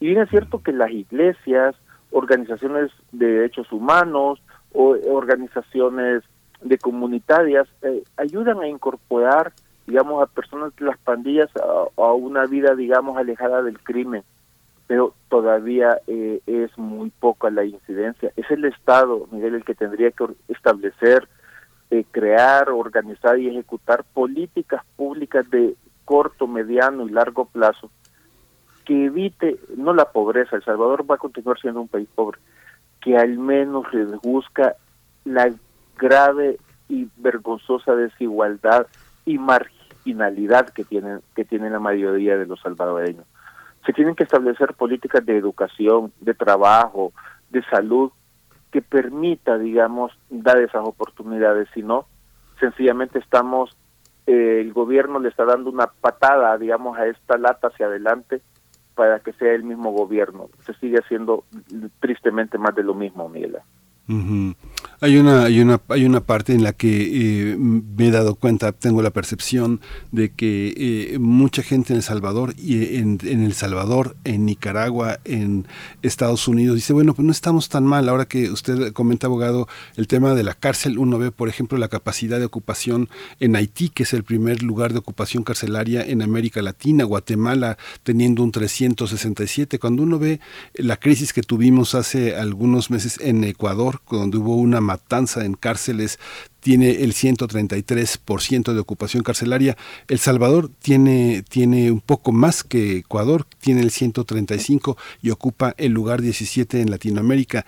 Este, para muchos no es un problema, pero en el contexto propio del Salvador, esta ocupación carcelaria, ¿qué consecuencias tiene en términos de rehabilitación, de reinserción, eh, de, de estigma social para poder conseguir un empleo, para que la familia que un pandillero tiene no padezca eh, las estigmas que pesan sobre él.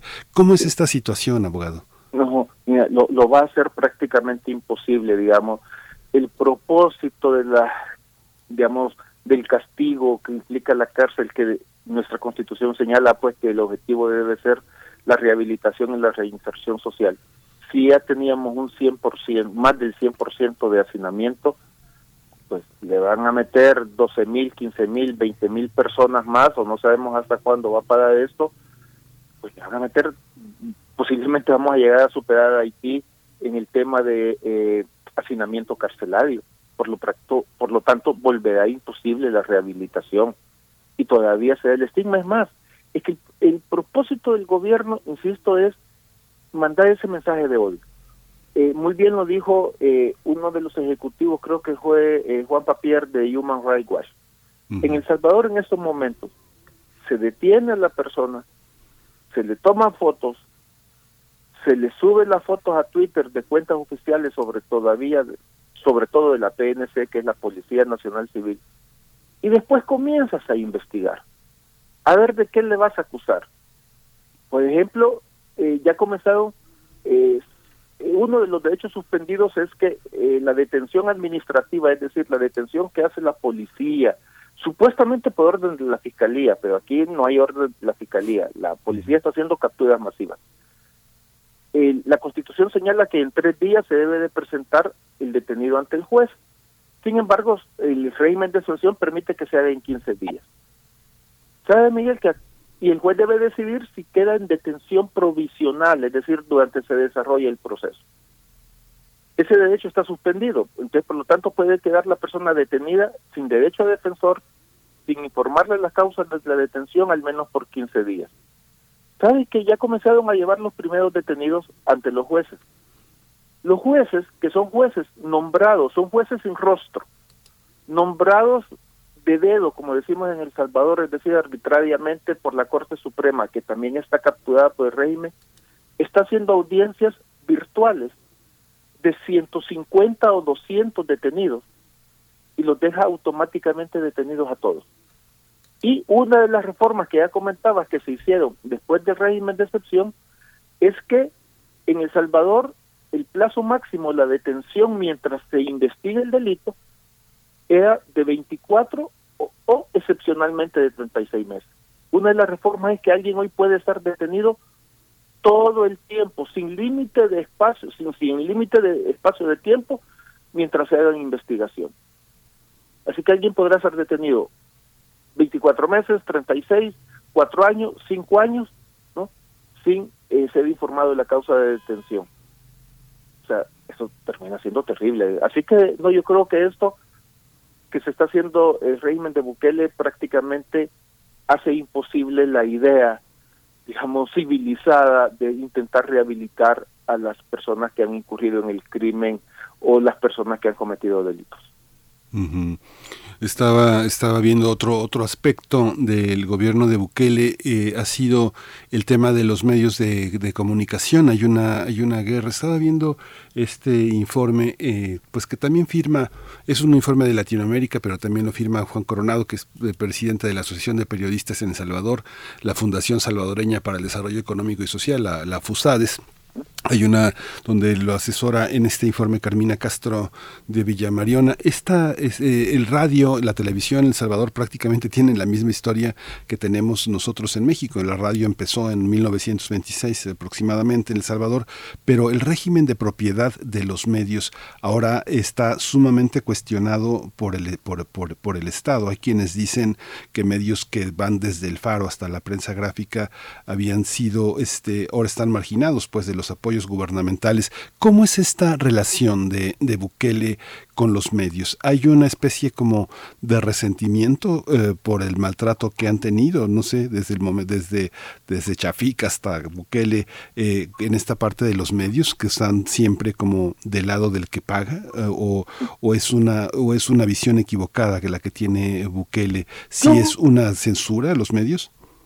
Yo creo que, digamos, como en todo, digamos, siempre hay eh, distintas experiencias. Por ejemplo, la televisión en El Salvador, la televisión abierta, no es eh, de propiedad privada, pero se ha mostrado, voy a decirlo, mm, muy cercana al régimen, ¿no? muy cercana al régimen, eh, y en efecto se pagan spots publicitarios a veces que duran cuatro o cinco minutos, ¿no? De, por parte de, del gobierno. La televisión sí se ha mostrado muy abierta, muy cercana al régimen, eh, de, de Bukele. Y, eh, y sabes que en El Salvador, según las encuestas que se han hecho, la población, el primer medio para enterarse de, los hechos, o sea, para ver aspectos noticiosos, es la televisión. Luego, en otro tipo de, de medios, como radio, digamos, las radios grandes, eh, creo que mantienen algunos programas críticos al régimen, pero en su mayoría también han sido, aunque son de propiedad privada, digamos, eh, también son relativamente cercanos. Los dos los medios escritos, los grandes, eh, la prensa gráfica, el diario de hoy, el diario El Mundo, y los medios eh, alternativos, digitales o comunitarios, sí han sido muy críticos con el régimen, ¿no? Y Bukele y, y, sus acólitos tienen precisamente el discurso de acusarles que son o financistas o colaboradores de los pandilleros, ¿no? Y eso definitivamente es una forma de censura, ¿no? Esa forma de, de, de atribuirle, digamos, a periodistas, ¿no? Que son periodistas que no se apega al discurso, a la narrativa del gobierno, eh, recibe, digamos, ataques digitales diciéndoles que eh, son financistas o que son muy cercanos o que son eh, voceros de los de los pandilleros, con lo cual prácticamente colocarlos en, en, riesgo, digamos. Así que, eh, a mi gusto, por lo menos, digamos, esto es opinión muy personal, los medios de comunicación más respetados en El Salvador, como el FAO, Revista Factum, Gato Encerrado, Alaraca, que son críticos en el régimen, sí están buscando, digamos, una persecución. Y hay que poner eso en contexto, Miguel. Recordemos que estos periodistas bueno que denunciaron a varios, meses la presencia del eh, software espía eh, Pegasus en sus eh, sistemas de comunicación, ¿no? Así que el gobierno sí le interesa tener muchísimo control y si es posible tener una voz única en la narrativa y en los comentarios nacionales. Sí, hay en este momento procesos judiciales penales abiertos contra medios de comunicación. Es algo que no que no había, no sé, el uno de los presidentes que Mauricio Funes fue periodista, fue un conductor de televisión. Eh, hay procesos en este momento. ¿Usted ve que Bukele esté dispuesto a abrir procesos judiciales penales contra medios de comunicación? Pues de mi conocimiento no existe en estos momentos ningún proceso penal contra periodistas o medios de comunicación. Eh, con franqueza creo que, y esto es una especulación, pero que en el corto plazo posiblemente no lo haga eh, Bukele, no lo, no lo haga, porque sabe que eso sería, digamos, todavía una, un aislamiento mayor de la comunidad internacional. No creo que lo haga en el corto plazo, sino que continuará con esta estrategia pues de estigmatización, ataque al, al periodismo, no eh, deslegitimarlo, digamos, como el uso del periodismo. Creo que en el corto plazo sucederá pero Miguel Ángel, el problema es que las dictaduras eh, después van necesitando, digamos, más acciones y podemos verlo, por lo menos los salvadoreños lo podemos ver en el espejo de, de Nicaragua, ¿no? Cuando ya Ortega decidió quitarse cualquier ropaje, digamos, eh, demócrata, pues simple y sencillamente comenzó a capturar periodistas y hay más de 100 presos políticos en, en, Nicaragua. Lo que sí existe en El Salvador ya son periodistas que por temor a la persecución, periodistas, abogados y empresarios, eh, prácticamente están exiliados del Salvador. ¿no? O sea, decir, personas que, que, que han huido del, del Salvador y eso siempre es doloroso, ¿no? Ahí lo comienzas a ver primero después terminan existiendo capturas. Ojalá que no tengamos que llegar a esa triste situación en El Salvador. Sí, yo no sé eh, cómo, eh, por ejemplo, eh, un mecanismo de coerción es fuerte, el tema de las concesiones. En la televisión no sé si sigue vigente el número, pero tenía la idea, la información de que eran cerca de 53 concesiones, de que solamente hay dos canales oficiales, el canal 9, que es el de la Asamblea Legislativa, y el canal 10, que es el canal que tiene Bukele para, para sus discursos y para sus mensajes y todo esto, y, y las radiodifusoras, que en la FM hay cerca de 248 concesiones en AM68. ¿Cómo el, la parte de las concesiones usted cree que es el, la constricción más fuerte para chantajear a los medios? ¿El tema de las, usted ve que se puede aproximar hacia allá el tema de las concesiones? Mira, mm, con franqueza no lo creo. Esas concesiones, la mayoría fueron renovadas hace unos tres años ah. por, por 20 años, ¿no? Eh, Todas son prácticamente privadas, salvo los dos oficiales que mencionaste, ¿no? Pero prácticamente en El Salvador, de la televisión abierta de alcance nacional, solamente son como siete, ocho canales. Los otros tienen, digamos, ya sea por cuestiones técnicas de ellos, aunque la concesión sea de alcance nacional, generalmente tienen, digamos, alcances muy muy cortos las las emisiones. Así que no creo que en estos momentos esté, y como te decía, las radios han estado digamos, cercanas o no críticas al régimen, la, hay muchísimas radios privadas y la televisión básicamente está cercana al régimen, así que no creo que en estos momentos el tema de las concesiones sea una situación que tenga temor. No sé. Ahora bien, recordemos que eh, cuando eh, cualquier persona mira cómo actúa un gobernante y mira que no se detiene, pues comienzan a, a operar estos mecanismos de autocensura, ¿no? O de autoprotegerse y decir, eh, pues no nos metamos en problemas porque eh, me, ahí está el mecanismo de las concesiones, no lo ha utilizado en estos momentos Bukele, pero eh, existe la herramienta para poderlo utilizar, así que posiblemente podrán decir, mejor nos quedamos quietos, no es decir, no critiquemos mucho o no critiquemos con tal de evitar que el presidente se enoje y que comience a iniciarnos el procedimiento por cualquier cosa. El único que tuve conocimiento que se iniciaron procedimientos, pero no penales, sino procedimientos de eh, administrativos, de supuestas investigaciones eh, eh, tributarias, fue contra el, periódico El Fado, el periódico digital El Fado, uno de los más respetados en El Salvador y Centroamérica. Y el presidente incluso llegó a decir que estaba investigado por lavado de dinero, no tal, y nunca se ha demostrado absolutamente nada, ¿no? Pero, eh, ¿ves? Se mandan esos mensajes para como decir, eh, pórtense bien y cuando dicen, cuando veas eh, a tu vecino que se está cortando la barba, pues eh, comienza a remojar la, la, tuya, ¿no? Creo que esa es la forma del mensaje del régimen de Bukele. Lo estoy exprimiendo, abogado, pero este, pero bueno, a veces cuesta trabajo, tanto trabajo tener una, una versión fidedigna de un país eh, tan entrañable como El Salvador, que bueno, le tengo que hacer también otro, un par de preguntas más.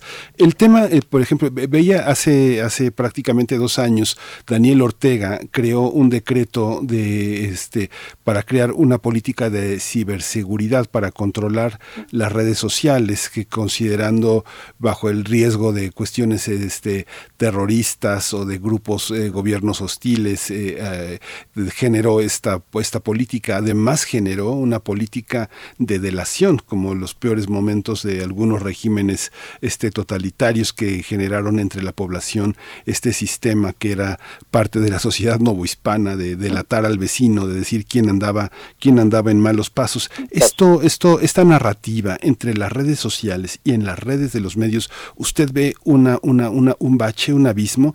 Lo que, dice, lo que se dice en redes es distinto de lo que se dice en medios y lo que dice el propio gobierno eh, de El Salvador, la versión oficial. Sí, yo creo que existe una narrativa y te voy a comentar. Eh, precisamente una de las reformas penales es que se ha emitido una ley muy ambigua, no se sabe cómo va a funcionar en el hecho precisamente de, eh, de delaciones, ¿no? Y de precisamente se ha creado una oficina estatal para dar premios a delatores, ¿no? Eso en El Salvador lo llamábamos antiguamente los orejas, es decir, la oreja, no los oídos, los que iban a denunciar. Y hay personas que ya, ya se están dando situaciones muy graves, donde se hacen denuncias a través de redes sociales de grupos supuestamente cercanos a la policía, ¿no? Con, con, con, con nombres que Comando Azul, Comando o Comandante eh, Gavilán, Comandante Halcón, ¿no? Nombres así extraños, hacen denuncias y dos o tres días las personas son capturadas. Entonces está sucediendo, digamos, esta eh, esta esta situación, digamos, eh, ya eh, sumamente grave. Con lo que comentaba de en El Salvador se hizo una reforma a la ley de delitos cibernéticos, pero todavía no tiene el alcance de lo que se hizo en Nicaragua. Lo que se quiso hacer el año pasado en El Salvador y que se detuvo por presiones internacionales fue una ley de agentes extranjeros, que sí básicamente es una reproducción de la ley de, eh, de Nicaragua, ¿no? Donde cualquier persona que recibiera prácticamente fondos del extranjero podía ser calificado como agente extranjero, iba a tener un impuesto del 40%, iba a tener como sucede en Rusia, ¿no? Que tienes que, si emites, eh, si haces emisiones, si recibes fondos del extranjero y haces emisiones, tenías que poner eh, el listín, ¿no? Un, eh, una nota abajo diciendo que estabas calificado como agente extranjero, ¿no? Como ha sucedido en Rusia, pues todos los medios de comunicación que hacían eso fueron pues, prácticamente cerrados, ¿no? Así que todavía no hemos llegado a la situación de Nicaragua, pero creo que es el espejo donde nos debemos de ver. Sí, pues abogado Enrique Anaya, muchas gracias. Lo seguimos, lo seguimos en, en Twitter, Enrique-Anaya SB, B, B, B, pequeña, B, eh, B chica. lo seguimos con, con, con, mucho aprecio, con mucho respeto. Esperemos que no tengamos que estar este, hablando dentro de 20 años del gobierno de, de, de Bukele en su 20 aniversario. Esperemos que no, que no vaya hacia allá. ¿eh? ojalá, ojalá, Miguel, eh, ojalá que no tengamos que sufrir eso en El Salvador. Eh, eh, comparto totalmente que ojalá no tengamos que estar hablando de eso. Ojalá. Pues muchísimas gracias, Enrique Anaya. Estamos en contacto, estamos al habla. Muchas gracias por su presencia aquí en Radio UNAM en primer movimiento. Ya sabes, a la orden. Gracias. Saludos a México. Gracias. Vamos a escuchar, vamos a despedirnos de esta hora con Anita Day, eh, Club de Belugas Remix, Peanut Pandor es la pieza.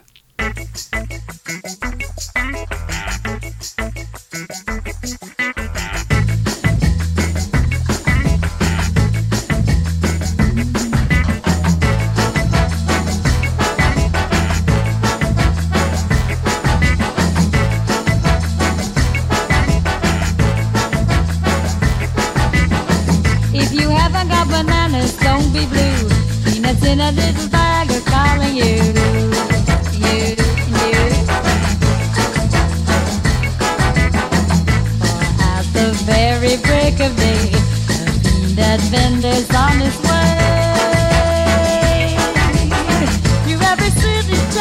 Country lane, you'll hear him sing his plaintive little strain, and the sea goes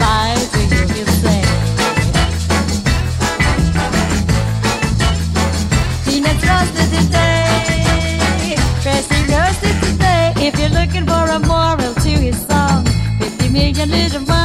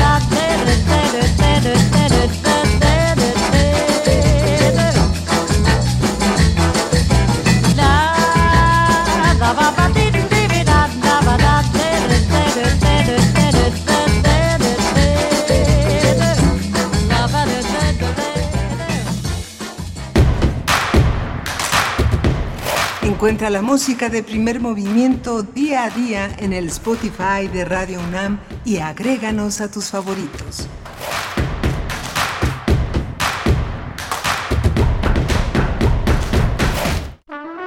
Aire recibes, metal vibrante, brisa que orienta a los extraviados y estremece a los amorosos. La música para trompeta, salsa, jazz, balada, está en Viento de bronce. con Juan Arturo Brennan, lunes a viernes 6.40 de la mañana y 15 horas. Radio UNAM. Experiencia sonora. Habla Alejandro Moreno, presidente nacional del PRI. En el PRI queremos un México mejor. Estamos a favor de los programas sociales, pero también de apoyar a la clase media mexicana. Tiene que haber medicinas y servicios de salud de calidad. México necesita un plan nacional de vivienda, escuelas de tiempo completo y una estrategia de seguridad que funcione. Tenemos claro cuáles son los problemas del país y las soluciones que se necesitan. El PRI construyó México y lo vamos a volver a hacer contigo. PRI. ¿Sabes qué tienen en común? El polvo de una estrella durmiente, el moco de King Kong o el enano más alto de todos. Pues que a todos los puedes encontrar en la radio. Solo tienes que decir las palabras mágicas. ¡Hocus Pocus! Para tus orejas y escúchanos todos los sábados a las 10 de la mañana por Radio UNAM. Experiencia sonora.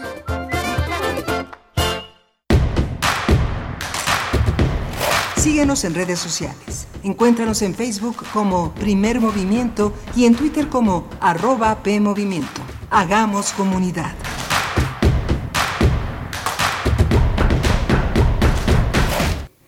Hola, buenos días. Ya estamos de regreso aquí en la tercera hora de primer movimiento. Estamos en la Ciudad de México, estamos en Adolfo Prieto 133, aquí en la Colonia del Valle. Está Violeta Berber hoy en la asistencia de producción, eh, Frida Saldívar en la producción ejecutiva y todo el equipo que forma parte de esta, de esta emisión. Antonio Quijano, eh, Patricia Zavala en la, en, la, en la coordinación de noticias, Tamara Quiroz en redes sociales.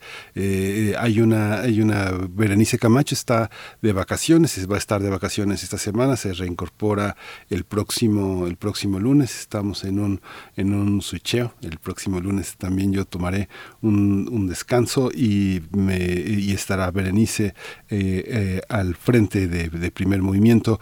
Estamos eh, en esta emisión, tuvimos una, una hora pasada muy interesante con el abogado Enrique Anaya, que es un hombre que ha seguido la realidad política del Salvador, un hombre que está dedicado a contribuir, apoyar, ayudar a quienes menos tienen El Salvador y una de las voces críticas. Es muy interesante que después escuche este podcast porque finalmente la realidad salvadoreña tiene, se espejea se espejea en la nuestra en términos de eh, política carcelaria, en términos de régimen de los medios, eh, en medios eh, donde la pobreza extrema y la riqueza extrema están en el escenario en el escenario nacional, como él decía, las barrancas, estas estos escenarios, usted se acordará esta película muy hermosa, muy dolorosa de Rodrigo Pla que se llama del chileno Rodrigo Pla que es tan mexicano como cualquiera de nosotros. Eh, estableciendo en este en esta película en la zona estas eh, estas brechas entre los que más tienen y los que menos tienen los que viven con el temor de que los pobres les arrebaten lo, lo poco que tienen estas sociedades y que bueno se llega incluso al crimen para defender con eh, con manos y uñas eh, lo que lo que tienen. Es muy interesante ver estas realidades así que bueno puede leerlo también en el podcast Comentábamos ayer que comentábamos que ayer en la noche concluyó cerca casi cerca de la medianoche la discusión en el pleno sobre la reforma eléctrica. No se aprobó no se aprobó sin embargo eh, obtuvieron mayoría eh, a favor de la de, de, del pronunciamiento de la ley. Eh, Leonel Godoy terminó la sesión diciendo en una moción que decía bueno mañana nos vemos o sea hoy a las 12 con la ley minera una iniciativa que manda el presidente de la República como una forma de enfrentar lo que él llama la traición, lo que él entiende como la traición y eh, este blindaje que establece la protección fundamentalmente del litio en este marco. Eh, hoy en la mañanera hizo una referencia histórica de cómo se ha comportado las elecciones en la, en la, en la Cámara de Diputados, cómo han sido tradicionalmente eh, las, las votaciones por quienes apuestan eh, los distintos signos políticos. Así que bueno, valdrá mucho la pena seguirlo. Hoy toda la prensa, toda la prensa nacional tiene en sus primeras planas el despliegue de esta experiencia. Compartíamos también el tema de eh, Rosario, la película de Shula Ehrenberg, esta, de esta documentalista mexicana que desde 2006 empezó eh, a buscar a Rosario Ibarra de Piedra para hacer el testimonio de una vida que justamente hoy, eh, hoy 18 de abril de 1976, ya no supo más de Jesús, su hijo, su hijo que no paró de buscar hasta el último día, el 16 de abril murió murió Rosario Ibarra como una manera también simbólica de arañar todavía ese 18 de abril donde esta madre dolorosísima busca a su hijo como muchas de las madres que con palas y picos y uñas buscan a sus hijos. Las desapariciones, los feminicidios, la violencia continúa entre nosotros y, y bueno, todas estas maneras, todo este ejercicio de la memoria contribuye a que eh, tratemos todos de poner un alto a esta situación violenta y polarizada. Tenemos en un momento más la poesía necesaria. La poesía necesaria está dedicada en este contraste entre el jazz y blues, eh, representados por eh, unos grandes músicos y una poeta náhuatl. Vamos a escuchar también la presencia de Ricardo Pozas Orcasitas en el homenaje del Instituto de Investigaciones Sociales de la UNAM al doctor Pablo González Casanova por sus 100 años de vida. Ha sido muy emocionante escuchar a Pablo González Casanova con su lucidez, con su humanismo, con su bondad, con su inteligencia, hablar en esta en esta, eh, en esta conmemoración de todo lo que ha significado la presencia de la universidad en nuestros destinos. Él dice, o la universidad es eh, para Latinoamérica o no será, porque finalmente los retos que han enfrentado nuestra universidad, cuando uno la ve a lo largo de las obras de este académico tan ilustre rector por un breve, un breve rectorado en 1970, en un momento muy difícil para la universidad, un momento bisagra, un momento de transición, Pablo González Casanova jugó un papel fundamental. Hace algunos días entre comunidades universitarias leíamos La democracia en México, como en unas cuantas páginas Pablo González Casanova invita a a tener los propios datos, los otros datos, los datos que construye el investigador social, este hombre también que contribuyó a crear el Colegio de Ciencias y Humanidades, el famoso CCH que ha generado más de un millón, más de un millón de personas beneficiadas con este modelo educativo que ha sido señero en América Latina, con un conjunto de egresados que se han distinguido a, la mitad, segunda mitad del siglo XX, de un modelo de educación alternativo importante. El propio rector, Enrique Graue, señalaba a 50 años de la creación del SOAYED que no hubiéramos podido enfrentar como universidad la pandemia si no hubiera habido este proyecto que también del cual es signatario también Pablo González Casanova de la educación a distancia, la universidad a distancia, esta universidad que en el 68 en este ensayo maravilloso de José Revueltas, ensayo sobre un proletariado sin cabeza decía una universidad sin muros, una universidad extraterritorialidad donde todo todos quepan porque no hay fronteras, una frontera una una una Universidad Sin Fronteras. Y bueno, vamos ya, eh, vamos a tener en un momento al doctor Ricardo Pozas Orcasitas, un extraordinario, extraordinario académico, un interlocutor, una, un, una, un hombre que está también en este gran relevo de intelectuales, de académicos, de pensadores que están en consonancia con esta gran trayectoria de Pablo González Casanova. Vamos a ir a la poesía necesaria y regresamos con el homenaje a Pablo González Casanova. Primer movimiento. Hacemos comunidad con tus postales sonoras. Envíalas a primermovimientounam.gmail.com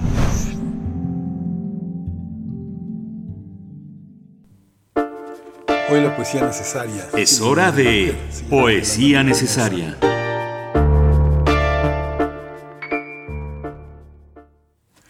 Hoy la poesía necesaria tiene un nombre de mujer, se llama Yolanda Matías García. Ella nació en Atliaca, en Tixtla de Guerrero. Escribe poesía náhuatl. Ella es profesora de primaria, se licenció en educación, es maestra de la, Universidad Pedagógica Nacional. Ella conduce el programa El Náhuatl en la Cultura en la XEUAG, en la Radio Universidad de Guerrero. Eh, ha publicado varios libros, discos, donde ha, ex, donde ha expresado su poesía Flores al Sol. Ella coordinó la una antología náhuatl que se llama eh, Canto al Universo hace un par de años. Es premio al mérito civil Cuauhtémoc 2014 por el gobierno del estado de Guerrero. Tiene el galardón Altamirano 2015. Una mujer, una mujer activa, una mujer que participa en la política y participa en la cultura. Voy a leer el poema Azul y lo vamos a acompañar con la música de Jeff Beck y Melda May en el Honors Le Paul Show Perform. Es una, es una interpretación muy interesante de esta canción clásica ya, Remember Walking in the Sand, y es una, para muchos, es una manera de recordar también la las posibilidades que esta lectura tiene si hubiera estado en Franz Zappa y Peggy Lee. Vamos a la lectura de Azul. Azul, azul profundo color sereno, que guardas en ti, recuerdo puro. Quiero envolverme en tu limpio manto y así sentir gran dicha eterna. Azul del cielo, noche infinita, vuela mi alma a tu santuario. Contigo quiere vivir la magia de hechizo dulce en cada estrella. Azul encanto de mar travieso, eres ferviente de amor oculto que con tus perlas rezo un credo cuando tus aguas bañan mi cuerpo. Azul misterioso, tristeza infame, tributo a ciegas de amor profundo. Sueño contigo en mis delirios de tristes noches que guardan luto. Azul ternura, de esa ilusión que loca guarda, ansia infinita de estar contigo, yo no sé cuándo, y así fundirnos en cuerpo y alma. Seems like My baby went away.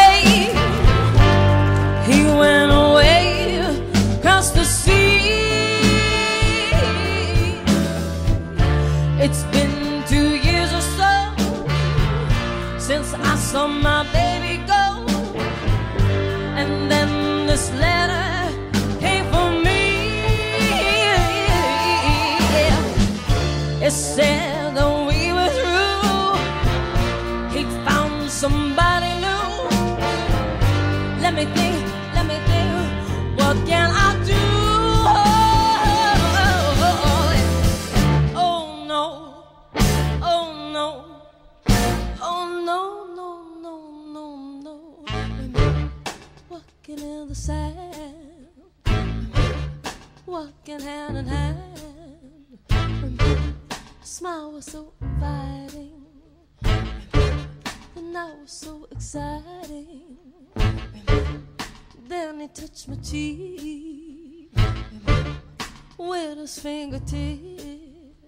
Softly, softly, softly, we need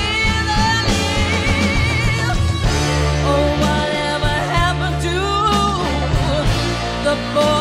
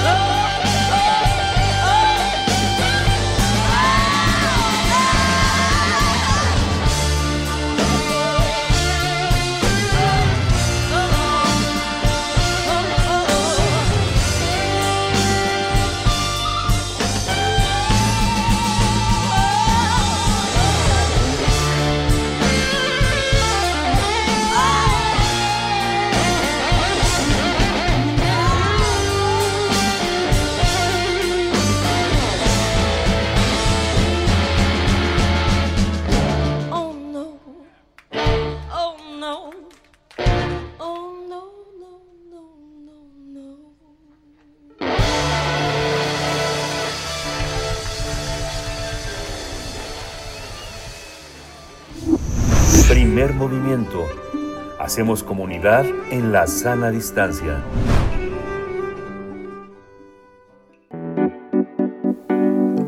La mesa del día. El doctor Pablo González Casanova eh, nació el 11 de febrero de 1922, hace 100 años.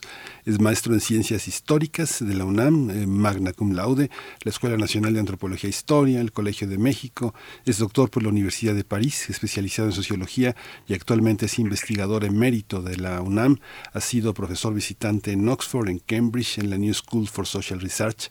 A lo largo de su vida, el doctor González Casanova ha ocupado distintos cargos académicos desde director de la Facultad de Ciencias Políticas y Sociales eh, a finales de los 50 y hasta mediados de los 60 del Instituto de Investigaciones Sociales de la UNAM en la década final de los 60. Fue rector de la UNAM entre 1970 y 1972. Ha sido director del Centro de Investigaciones Interdisciplinarias en Humanidades eh, finales de los 80 y mediados de los 90 en Ciencias y Humanidades de 95 a 2000. Es autor de libros emblemáticos. Uno de ellos es La democracia en México, Sociología de la Explotación. Eh, justo es autor también de Imperialismo y Liberación en América Latina, el Estado y los partidos políticos en México, La falacia de la investigación en ciencias sociales, entre muchos otros. Y hoy vamos a hablar de él, con uno de nuestros grandes académicos, un interlocutor que me atrevería a decir ha tomado también ese ese, ese gran relevo, esa manera de pensar también las ciencias sociales y que formó parte de este homenaje con una sentida participación, una, una, una visión, una explicación sobre la democracia y México y la participación del doctor González Casanova. Está con nosotros Ricardo Pozas Orcasitas, él es investigador del Instituto de Investigaciones Sociales de la UNAM. Le doy la bienvenida, le agradezco mucho que esté aquí entre nosotros para festejar este centenario del doctor González Casanova. Bienvenido, Ricardo Pozas. Muchas gracias, muy amable por la invitación. Muchas gracias, doctor Ricardo Pozas. Pues hacía al inicio que, bueno, este, uno, uno de los eh, portadores de este gran bastón de mando de las ciencias sociales, de pensar el mundo académico y de pensar el mundo cultural y político de México, es usted. Para, este, pronunció un discurso muy importante donde eh, eh, nos mostró la importancia del pensamiento político del doctor Pablo González Casanova. Cuéntenos un poco cuál es la relevancia a tanto, una trayectoria de tantos años, de más de medio siglo en el mundo académico, qué significa para nosotros? ¿Por dónde empezar a leer a Pablo González Casanova, doctor? Mira, mm, lo primero que yo tendría, que a mí me pidieran una, una, una expresión sintética de lo que don Pablo es, yo diría, don Pablo es un intelectual moderno en México. Y en este sentido cumple las dos los dos requisitos que, eh, que imponen como el elemento que define, los elementos que definen a un intelectual. Tiene una interpretación racional, en este caso apoyada y dada por la sociología, de la realidad mexicana. Tiene algo que es muy importante para los intelectuales y yo diría para los universitarios. Tiene una autoridad moral. Vivimos un mundo difícil en términos de la verdad, por ejemplo. Tenemos un mundo en donde la, la verdad es algo que quedó totalmente diluido. Como diría Hannah Arendt, hoy todo el mundo miente a su favor y acaba nadie creyendo nada. Pero don Pablo tiene una gran autoridad moral y eso le da la posibilidad de ser un interlocutor social y un interlocutor político relevante en México. Entonces, yo te diría, lo primero que tenemos que caracterizarlo, que caracterizar es su figura pública. Y su figura pública es la figura pública de un hombre con una gran solidez ética, cosa que no es, que cada vez es menos común en México y en el mundo entero. Digo, no, no somos la excepción, somos, diríamos, la regla. Entonces, entonces, lo primero que tendría que decir En segundo lugar, me gustaría empezar por decir que Pablo González Casanova nació en la élite intelectual mexicana. Es el hijo de uno de los grandes lingüistas, Pablo González Casanova, y es un hombre que se eh, desarrolla y que crece en la élite intelectual en la década de los 20, que es el periodo en que Vasconcelos encabeza la revolución cultural durante el gobierno de Álvaro Obregón. Es, eh, su relación con la élite es una relación de cotidianidad. Él tenía una su padre era muy amigo de Alfonso Reyes, por ejemplo, y él cuando estábamos en yo fui su, yo fui su, su becario de don Pablo, y él nos repetía una frase que, que don Alfonso Reyes le, decía cotidianamente. Él, él nos decía que don Alfonso decía que para ser buen escritor no basta saber usar la pluma, es necesario saber usar la goma para borrar. El, el, discurso tiene que ser un discurso preciso y claro. Y esto lo aprende de manera cotidiana González Casanova con, eh, con las relaciones eh, familiares y cotidianas. Él, hasta, él se casa con doña Natasha, Enrique Sureña, que es la hija de Pedro Enrique Sureña, que eh, estuvo en México, el dominicano, y luego baja, viaja, viaja a Argentina y forma parte de la élite cultural e intelectual argentina. Pedro Enrique Sureña está ligado a la revista Sur, que es una revista que dirigen las hermanas Ocampo, y con la que tiene una estrecha relación Jorge Luis Borges. lo primero, eh, la cultura no le es ajena. Eh, es un sociólogo culto. Es un sociólogo que es al mismo tiempo un intelectual culto. Don Pablo, eh, para don Pablo la cultura es algo que le es, que es cotidiano y que le es yo diría imprescindible. Es un hombre que siempre está leyendo. Es el que nos comentaba lo que leía cuando éramos caños. Y eh, es un hombre que eh, construye intelectualmente los problemas. Y la cultura tiene una ventaja frente a la formación tecnocrática. La cultura te da sensibilidad sensibilidad social, sensibilidad emocional, sensibilidad política. Eh, hay un, por ejemplo, en, El Rojo y el Negro, esta maravillosa novela, eh, Solá decía el saber de los hombres es saber de su cultura. Entonces, don Pablo tiene esta formación y este bagaje intelectual, pero este bagaje cultural y este gusto, gusto por la cultura y el mundo intelectual.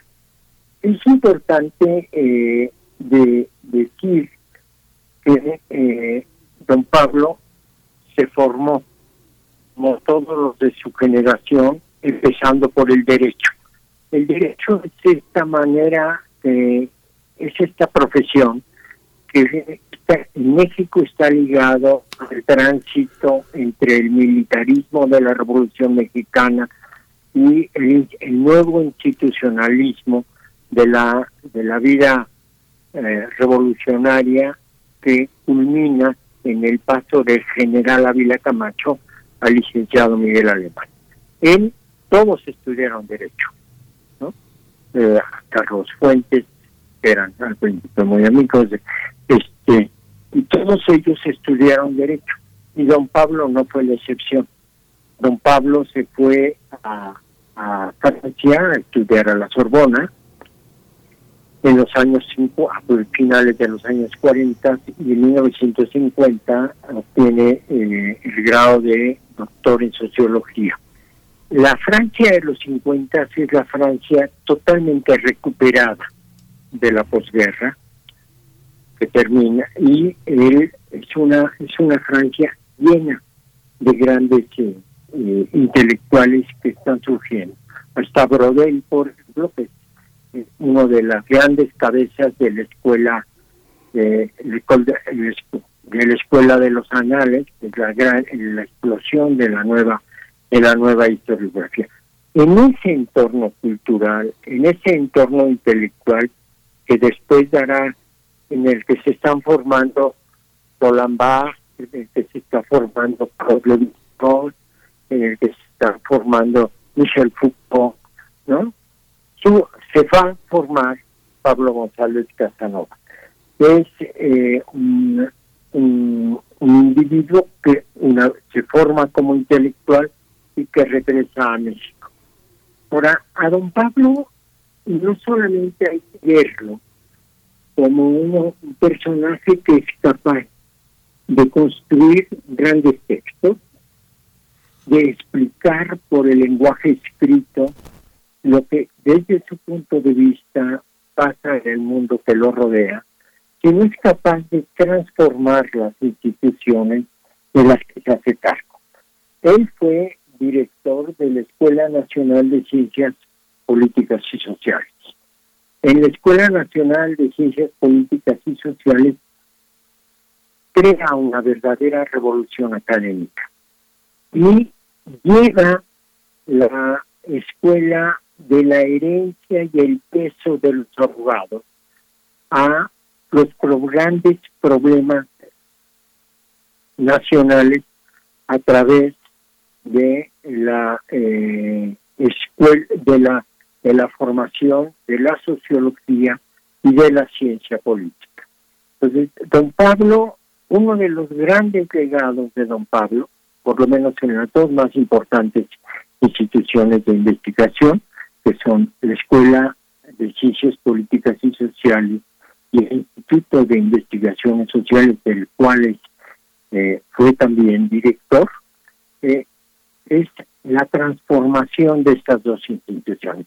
Don Pablo lleva las dos instituciones al siglo XX y las deja en el siglo XX planteándose los problemas del siglo XX y deja atrás toda esta herencia que eh, estas dos instituciones arrastraron durante mucho tiempo en su proceso de formación. Eh, hay algo que es muy importante en la obra de Don Pablo y que es la democracia en México. La democracia en México es un libro clásico de las ciencias sociales, es considerado por la crítica mexicana como el primer gran libro de ciencias sociales en la, la bibliografía y en la historiografía eh, nacional. Antes de la, de la democracia en México, lo que había como escritura era el ensayo.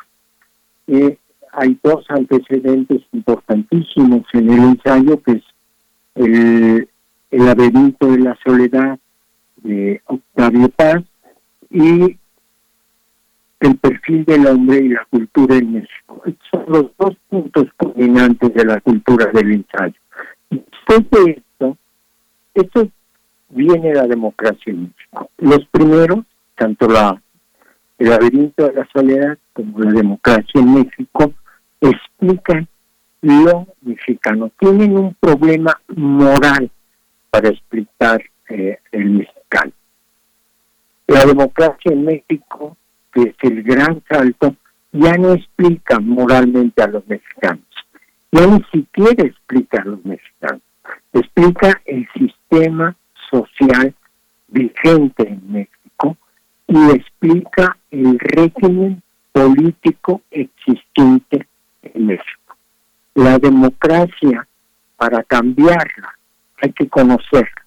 Y el objetivo último de la democracia en México, del libro La democracia en México, es la búsqueda de, la democracia y eso significa conocer qué es la democracia para poderla transformar.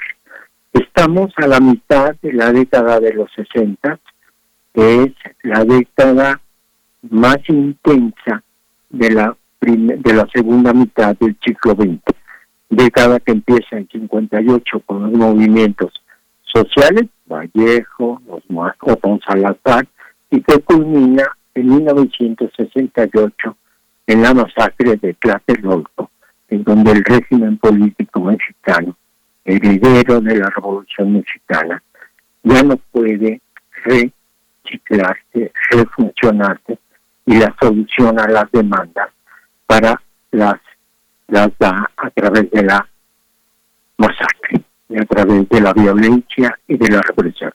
En este periodo surge la democracia en México. Es el periodo en donde este libro nos dice qué es eso que la Revolución Mexicana llamó la democracia y que se agotó en 1965, ya a la mitad de la década de los 60, y que se expresa abiertamente en la demanda de las nuevas generaciones. México en, 60, en la década de los 60, en 65, tenía una media de edad de 24 años. Ese, eh, entonces, la demanda de los jóvenes era por la libertad, desde la libertad sexual a, hasta la democracia. Era, por ejemplo, la demanda de los médicos en 65, la demanda de incluso de transformar el Partido Revolucionario Institucional con Carlos Alberto Madrazo y democratizarlo. Todos los movimientos, todas las demandas de democracia acabaron siendo golpeadas, reprimidas. Lo que Díaz no pudo hacer es re convertir el sistema político heredado. Lo que Díaz Ordaz significa es la encarnación del agotamiento de un periodo histórico. Eso pasa siempre. Lo que Luis XVI era, era el agotamiento de un periodo histórico. No tenían capacidad para transformar el Estado y el régimen político y la democracia en México, el libro La democracia en México, que es un clásico, plantea el límite de ese régimen político y de esa sociedad. Híjole, qué panorama, qué panorama nos da. También este hay un panorama que también es muy interesante. Eh, la democracia en México se publica en 1965. La publica una joven editorial que había fundado Neos Espresate y Vicente Rojo en 1960.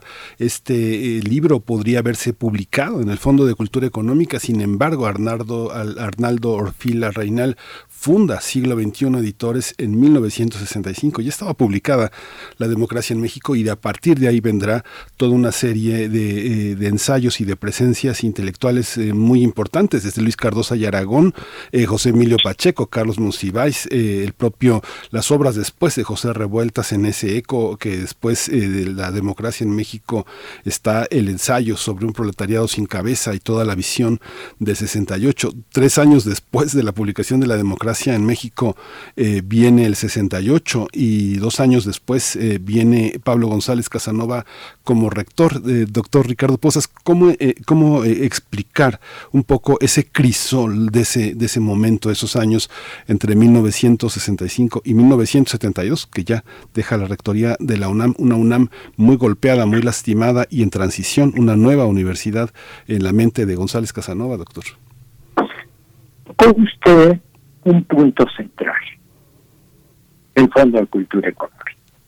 El Fondo de Cultura Económica, en 1965, antes de ser atacada por el de ser atacada a atacar a de ser atacada por la social por la Sociedad Mexicana de Geografía y Estadística y Estadística era la, gran editorial de habla española. Mire, Economía y Sociedad, que es uno de los textos clásicos de Max Pérez, Es quizás una de las grandes obras de las ciencias sociales y lo es de uno de los fundadores de la sociología. Fue primero publicada en español en francés. Los franceses aprendían español para leer a Bell. Es, eh, era fundamental. Y en ese editorial, que es la que tiene como principio la libertad de expresión y la libertad de imprenta, es decir, la modernidad está fundada en la libertad de imprenta, que da el sentido de la libertad de expresión y la consolida. Se publica Los hijos de Sánchez, que es una obra clásica de Oscar Luis, que hizo una investigación en las colonias del centro de la Ciudad de México, que muestran la nueva pobreza en el mundo moderno, es la pobreza urbana. La pobreza antes de los 50 y 40 estaba ligado a la pobreza rural y en el desarrollo urbano muestra que la pobreza se va volviendo urbana. Había toda una serie de teorías en torno a lo urbano que este hecho eliminó. Eh, la, la, los hijos de Sánchez y la antropología de la pobreza son es un texto que eh, es central porque nos dice que hay un problema con eh, la nueva pobreza y con, la, con el nuevo desarrollo urbano e industrial.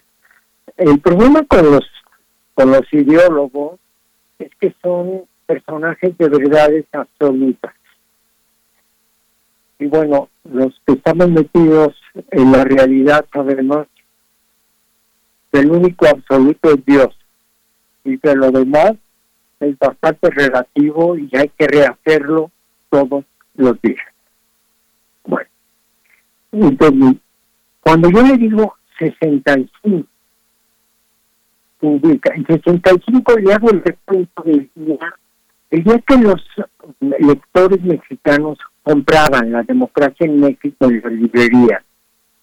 Afuera estaban los médicos residentes e internos manifestándose y pidiendo aumento de salario y condiciones de, la, de trabajo.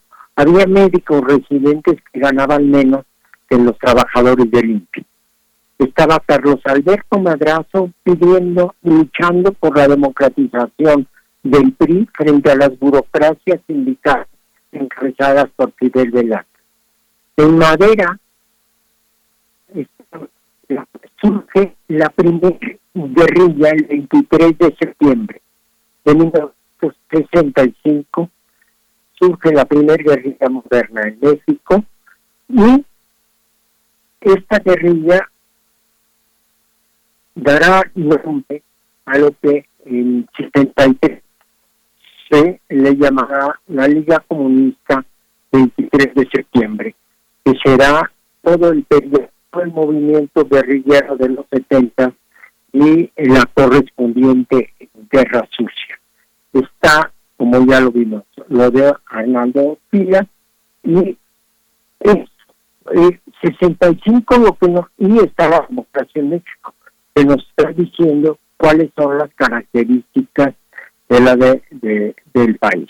Bueno, en ese sentido, la democracia en México forma parte de un clima de demanda, de libertad, de eh, expresión y de lucha por la libertad. Hay algo que no tiene fecha, pero que es muy importante. Es 1965 se da en México y en el mundo la libertad sexual. La, la vida la vida de los jóvenes México tiene en 1965 una media de edad de 23 años. Es un país que es una promesa de futuro.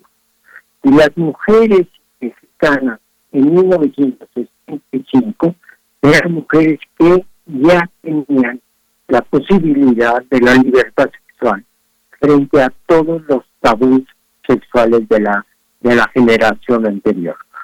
Son jóvenes, jóvenes que lograron consolidar su integridad individual y su cuerpo, su relación espiritual y emocional con su cuerpo. Y si las mujeres desobedecían al papá que encabezaba el mundo patriarcal, imagínense si no van a desobedecer al preferido de eh, Ávila de Ávila Camacho, que era Díaz Ordaz. Entonces, el mundo autoritario en 65 está, está totalmente agrietado. Y en ese año surge el libro de Don Pablo, y en ese año, cuando uno lo vuelve a ver, o lo acabo de volver a leer, aparecen un conjunto de propuestas de libertad. Hasta ahí 65 y queda claro que esa es la, gran batalla.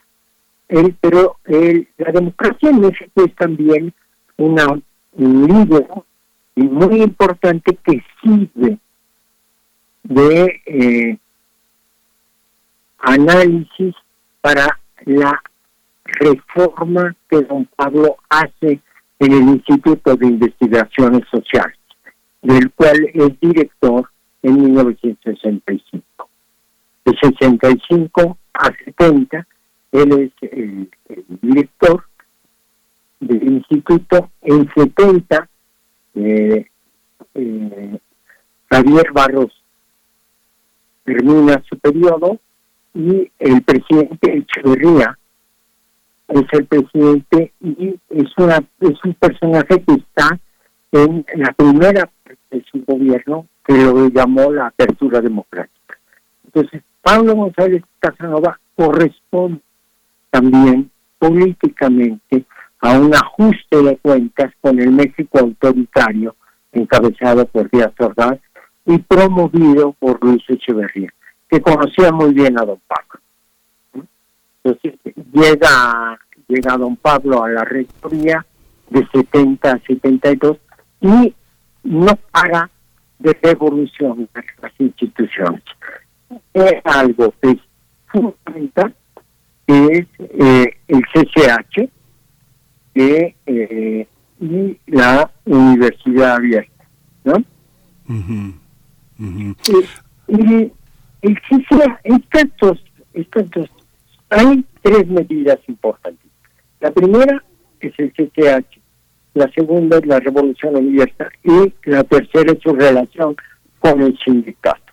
Bueno, en estos dos lo que hace es actualizar la forma de enseñanza y como lo dijo el rector en el homenaje que acaba de hacerse a, a don Pablo, sin la, la universidad abierta, no nos hubiera sido posible enfrentar el confinamiento dado por la pandemia.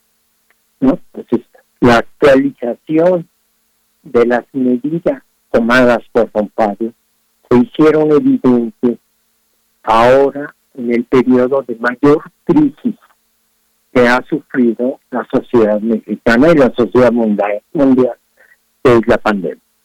Bueno, él llega a, llega a la rectoría y hay un elemento importante, eh, don Pablo renuncia a la rectoría, está solo dos años, porque se opone a un sindicato único de maestros y trabajadores.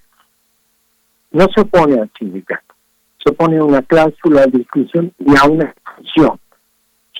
Entonces, él considera que tenemos funciones diferentes y que tenemos demandas diferentes y que tenemos lógicas políticas diferentes. Y como lo dijo el rector, tendríamos, prefiere renunciar a la rectoría que aceptar estas dos, este, esta demanda de cohesión y de fusión y de un solo sindicato. Y renuncia y regresa al Instituto de Investigaciones Sociales Yo en ese momento era su becario, éramos cuatro o cinco becarios, Aurora Loyo, Guillermo Bolt, regresa a, al instituto y inicia, es un hombre de, no solo un político, es un muy buen político, porque no es, digamos, voy a decir una estrella, no es grillo, es político, es un hombre que eh, ve el sentido de lo público y su incidencia en lo público. Toda la dirección de las instituciones encabezada por don Pablo tienen transformaciones fundamentales. No se conforma con el cargo, se satisface con la transformación. Y eso es lo que lo ha mantenido vivo.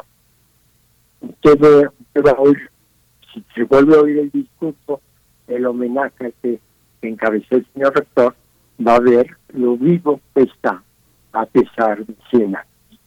Bueno, es, eh, regresa al instituto y inicia un programa muy importante.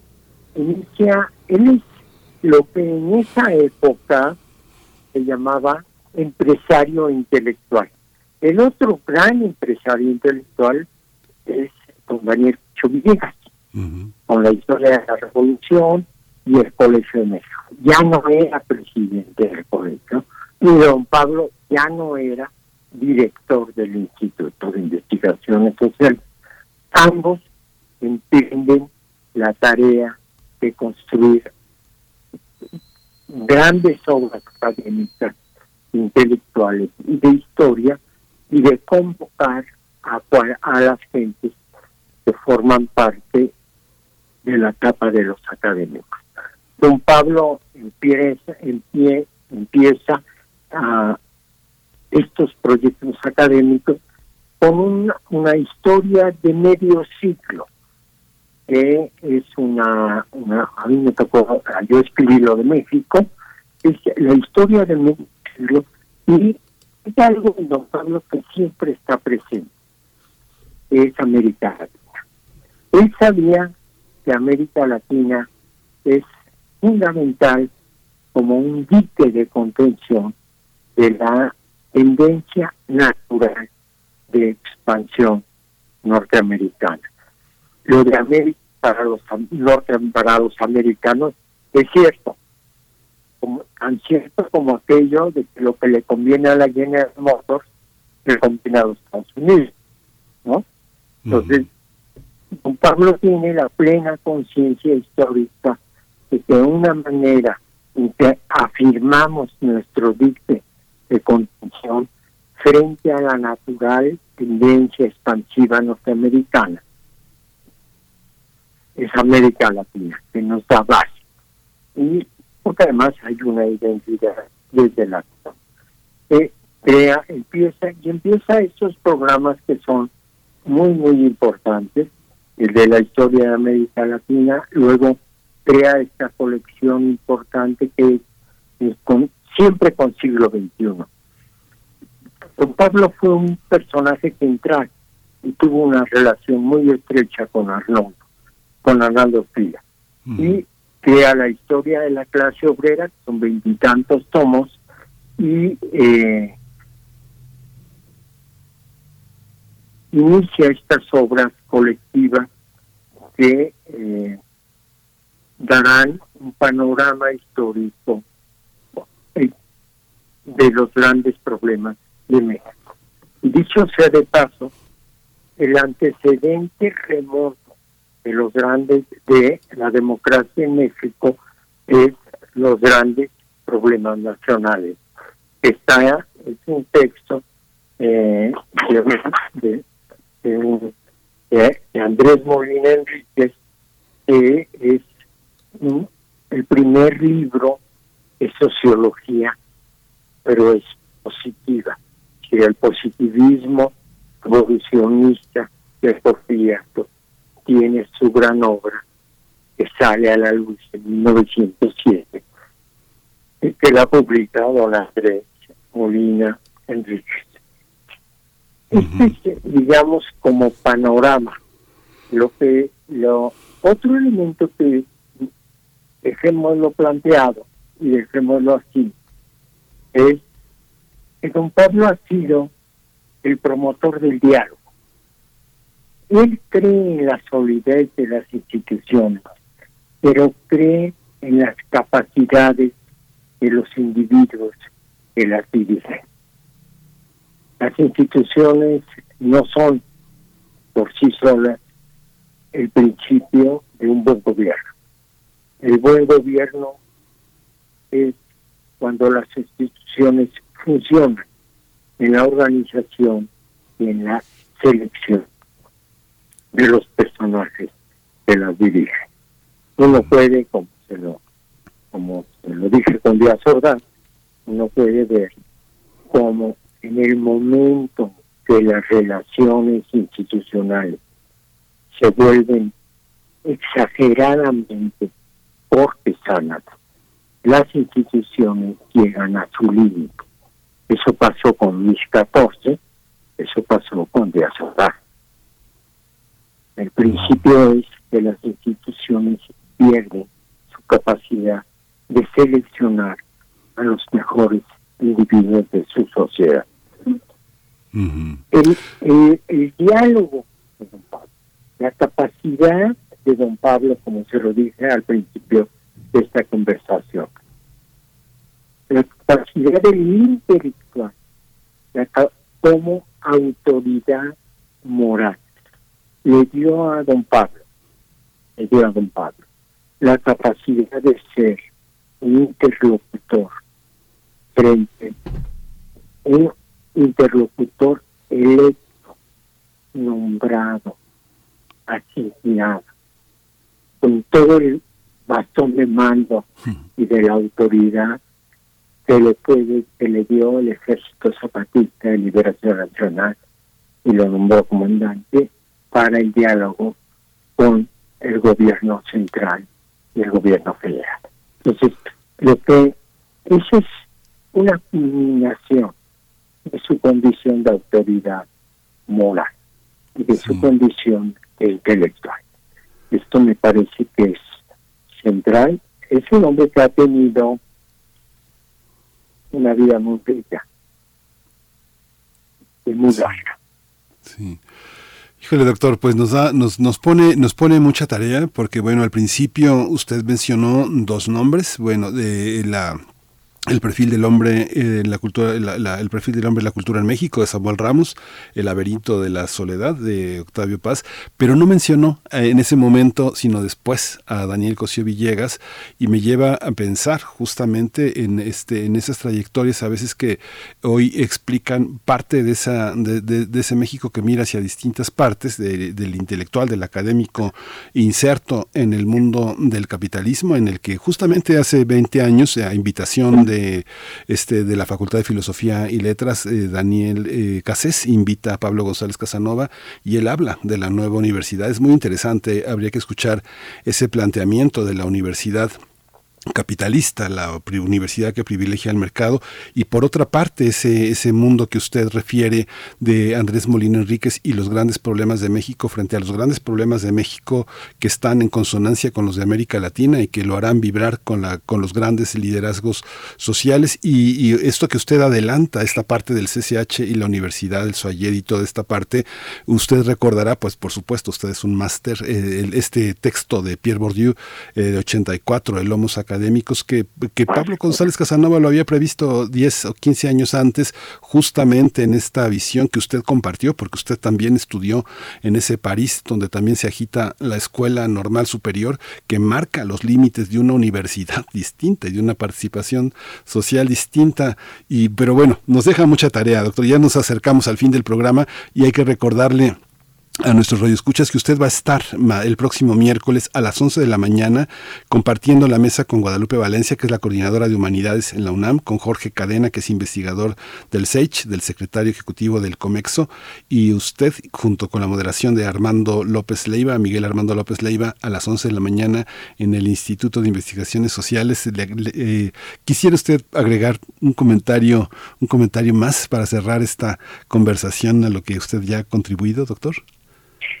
Pues yo quisiera decir que me parece que en un mundo tan incierto y tan difícil, porque cuando tenemos como futuro lo incierto, voltear y ver una trayectoria y su solidez moral y personal, hecha a base de esfuerzo, pero sobre todo de trabajo y de convicciones, vale, eh, es una manera de recapitular, pero también es una manera de tomar fuerza frente al incierto del mundo actual. Me parece que recordar a don Pablo es recordar que la vida puede seguirse haciendo de una manera sólida, inteligente, frente a todo aquello que parece negativo. Doctor, pues le agradecemos muchísimo. Lo acompañaremos, lo vamos a acompañar el próximo miércoles allí en su participación con otros académicos, pero, pero bueno, usted es uno de los eh, grandes, grandes este, eh, hombres que eh, ha puesto por delante, yo creo, la gratitud. Un hombre que reconoce, ahora usted se reconoce como becario y uno se lo imagina hace tantos años escuchando al maestro y ahora, bueno, usted hablando del maestro y convertido en uno de ellos. Muchas gracias, doctor Orcasitas. No, muchísimas gracias a usted por la invitación y me da mucho gusto que tengan un programa tan inteligente. Muchas gracias, doctor. A su servicio y su casa. Muchas gracias. Buenos Hasta luego. Pues eh, con esto nos despedimos eh, de esta emisión de primer movimiento. Nos escuchamos mañana en punto de las 7.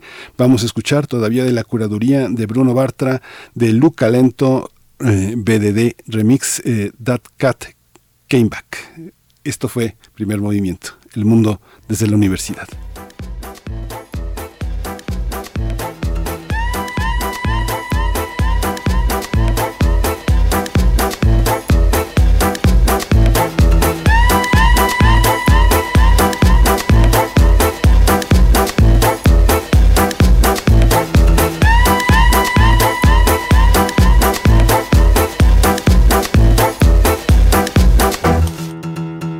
The cat came back the very next day. The cat came back, we thought it was a goner. The cat came back, he just couldn't stay away.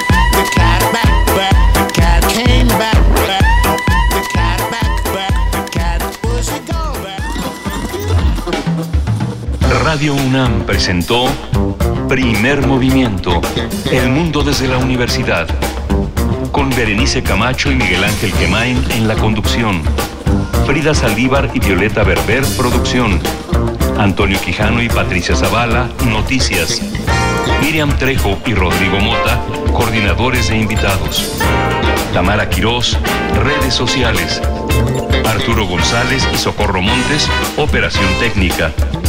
Servicio Social, Vicente Pérez e Iván Chavarría. Locución, Tessa Uribe y Juan Stack. Quédate en sintonía con Radio UNAM. Experiencia sonora.